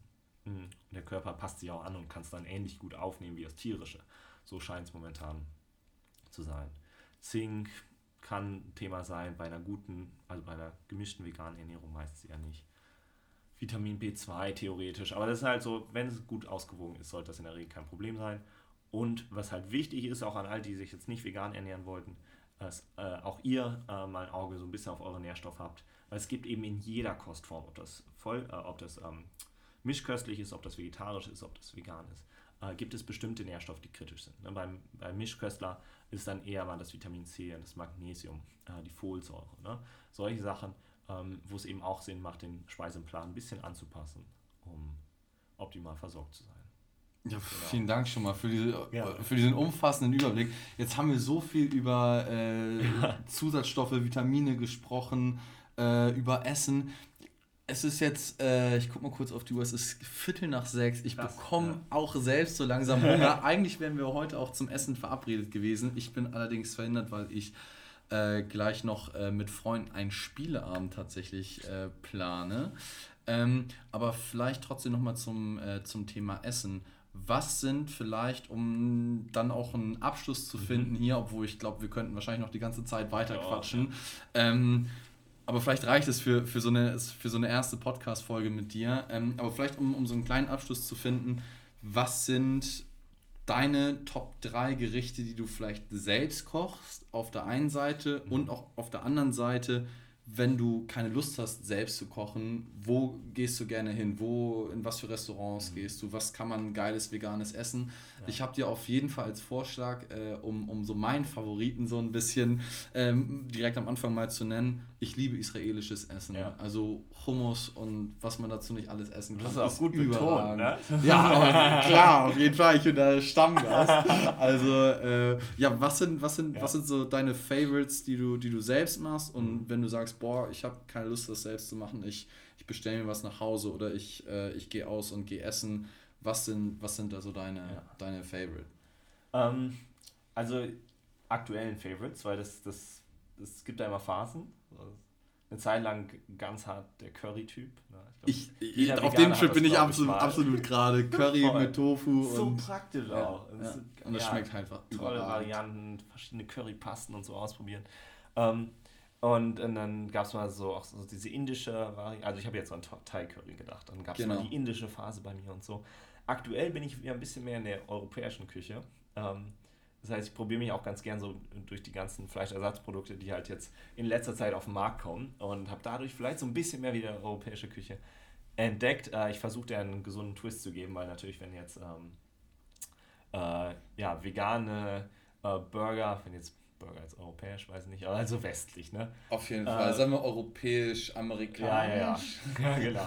Und ich sag mal, wenn da jetzt äh, jeden Tag Burger mit Frittes, äh, Fritten isst und halt den Burger durch ein Plant-Based Patty ersetzt, äh, ist es vielleicht ein bisschen besser. Also es ist tatsächlich, das wäre ein langes Thema für sich, aber es ist tatsächlich meistens besser als das, das original tierische Produkt von, vom Gesundheitswert. Nichtsdestotrotz, ein Haufen frittierte Pommes an der Seite und so, ist das halt am Ende kein besonders gesundes Gericht. Deswegen ähm, probiere ich das gesund zu halten, aber ähm, ja, viel Italienisch tatsächlich da noch im Moment. Okay. Als, als der vielleicht etwas gesündere europäische Touch. Also viel Pasta-Gerichte. Ja, ich habe Trüffelöl für mich entdeckt. Ich weiß nicht, ob du es mal probiert hast. Das ist auf jeden Fall die edle Variante gleich. Alter, also das ist tatsächlich meist Olivenöl mit Trüffelaroma. Und trotzdem zahlt okay. man 6 Euro für so eine kleine Pulle. Aber ähm, und zwar, also das ist halt eine Sache, die ich dann gern mache. Ich mache so eine, so eine Käsesoße halt mit ähm, Sojajoghurt. Und da hast dann auch, ne, du hast halt auch diese Milchsäure durch die gleichen Bakterien, die ein normales Joghurt äh, fermentieren. Ähm, und dann ein bisschen Hefeflocken und ein bisschen Trüffelöl da rein. Und ich feiere das so hart, diese Mischung. Das ist super easy, geht schnell. Ähm, und dazu dann gerne irgendwie ein bisschen Gemüsepfanne, ähm, Kichererbsen kann ich überall reinballern. So. Äh, das, ja, das mache ich im Moment gerne, aber Currys kommen auch noch häufig auf den Tisch. Äh, gerne, gerne irgendwie Smoothie Bowls und so weiter. Das, oh yes. äh, da hatte ich eine Phase, habe ich irgendwie zweimal am Tag äh, Smoothie Bowls oder äh, gegessen oder getrunken, ne? also alles möglich zusammen. Ähm, und dann, wenn du, wenn du weggehst, klar, wenn du ein veganes Restaurant hast, geil. So, ist auch schön, dann die zu unterstützen. Ne? Ist halt auch nicht einfach, äh, je nachdem, wo man ist und so weiter, sich da zu behaupten, je nachdem, wie verbreitet es ist. Berlin vielleicht ein bisschen einfacher als irgendwo jetzt auf dem Land. Ähm, von daher, klar, cool, wenn du ein veganes Restaurant hast. Ähm, in in München finde ich da Emmys Kitchen, falls ihr mal da sein solltet, finde ich sehr nice. Hier in Köln kenne ich leider noch nicht so viel. Ich äh, lasse mich heute Abend überraschen. Ich glaube, wir gehen zu Bunte Burger. Bunte Burger kenne ich jetzt zum Beispiel gar nicht. Ja. Ich bin halt, wie gesagt, wenn vegan, dann bin ich so. Also, ich supporte Meshery Hummus Kitchen. Ja. Sowas von hundertprozentig. Ich weiß. Habe ich auch Gutes drüber gehört. Ja. es gibt, es gibt äh, noch ein zweites israelisches Restaurant auf der Aachener Straße, wenn man Moltke Straße aussteigt und da ein bisschen äh, die Fressmeile längs läuft. Ich glaube auch auf der Seite, wo Pimmock, äh, das Pimmock ist, da einfach mal Richtung, ähm, Richtung Rudolfplatz äh, laufen. Da kommt das dann irgendwann auf der linken Seite. Ähm, für all diejenigen, die Bock haben auf israelisches Essen. Ansonsten Meshery Hummus Kitchen gegenüber von der Rohnburg in der Rohnstraße. Ähm, absoluter Favorite, kann ich auch nur empfehlen. Kann man sich auch ähm, Das äh, Hummus kann man sich auch direkt mit nach Hause nehmen, äh, wird in Einmachgläsern äh, wird es mitgegeben und äh, ansonsten jetzt auch in Corona-Zeiten per Lastenrad wird es euch auch direkt vor die Haustür geliefert. Ist mein aktueller Stand, dass wenn man mal ein bisschen knapp an Hummus ist, dass man es sich auch nach Hause bestellen kann. Hummus. Geil. Genau. Ja, und, und halt so ganz allgemein finde ich auch wertvoll, immer zu wissen, wo es denn was Veganes gibt wenn man eben nicht das vegane Restaurant vor der Tür hat, ne, weil es halt gibt es da auch große Unterschiede, wenn ihr jetzt in einem bayerischen Wirtshaus seid, ist erfahrungsgemäß eher schwieriger. Ähm, und da ist, ist, es halt so, dass indische Restaurants äh, asiatisch, also was wir hier als asiatisch bezeichnen, das ist ja immer, wird dem Kontinenten ja nicht gerecht, ne, aber ähm, ne, das ist halt eben sowieso, ob das jetzt vietnamesisch ist, äh, ob das einfach ja, ne, ich glaube, wir wissen, was ich meine, wenn ich asiatisch sage. Ne? Ja. Ne? Also typische, ähm, dann ähm, äh, arabisch. Äh, das sind so die Küchenstile, wo es wesentlich einfacher ist, etwas Veganes zu finden, als eben jetzt, weiß nicht, beim amerikanischen Imbiss. Beim Italiener leider auch, abgesehen von Pasta mit Tomatensauce, ist leider häufig meiner Erfahrung nicht so viel zu holen. Äh, Kennst du den Italiener hier direkt vor der Tür? Ich kenne hier noch Gar nicht. Wenn du, wenn du aus der Tür rausgehst, rechts, geradeaus, wo die Tische draußen Aha. stehen. Ich, also meiner Meinung nach der beste Italiener, der die, äh, also der die beste Pasta in Köln okay, macht. cool. Hat der auch was Veganes? Ich meine ja, ich meine ja. Gleich mal, gleich abchecken, gleich mal abchecken ob ja. der was hat. Ja. Genau, und äh, Franzosen sind leider auch immer echt schwierig, so meine Erfahrung. Es ist so eine schöne Küche ist, aber ähm, ja, von daher, genau, indisch, asiatisch äh, Arabisch, Arabisch, eine schöne da, Falafel. Da ist man, genau, da ist man meist ja. easy versorgt. Jetzt habe ich auch Hunger. ja, es geht auch gleich los, ne? Was haben wir jetzt? 20, 20 nach 6. Ja. Aber ich würde sagen, dann belassen wir es erstmal dabei. Vielen Dank äh, für diese Folge. Danke, Danke dir, dass Paul. du mitgemacht Geil. hast. Ja, schön. Ähm, sehr cool. Und hoffentlich hören wir uns vielleicht mal zum selben Thema oder vielleicht auch nochmal zu einem anderen Thema ja. äh, wieder. Ich bin auf jeden Fall gespannt, wohin der Weg jetzt, ob das jetzt vegan ist, ob das pflanzliche ähm, Ersatzprodukte, äh, Fleischersatzprodukte sind oder in vitro Meat, wie auch immer.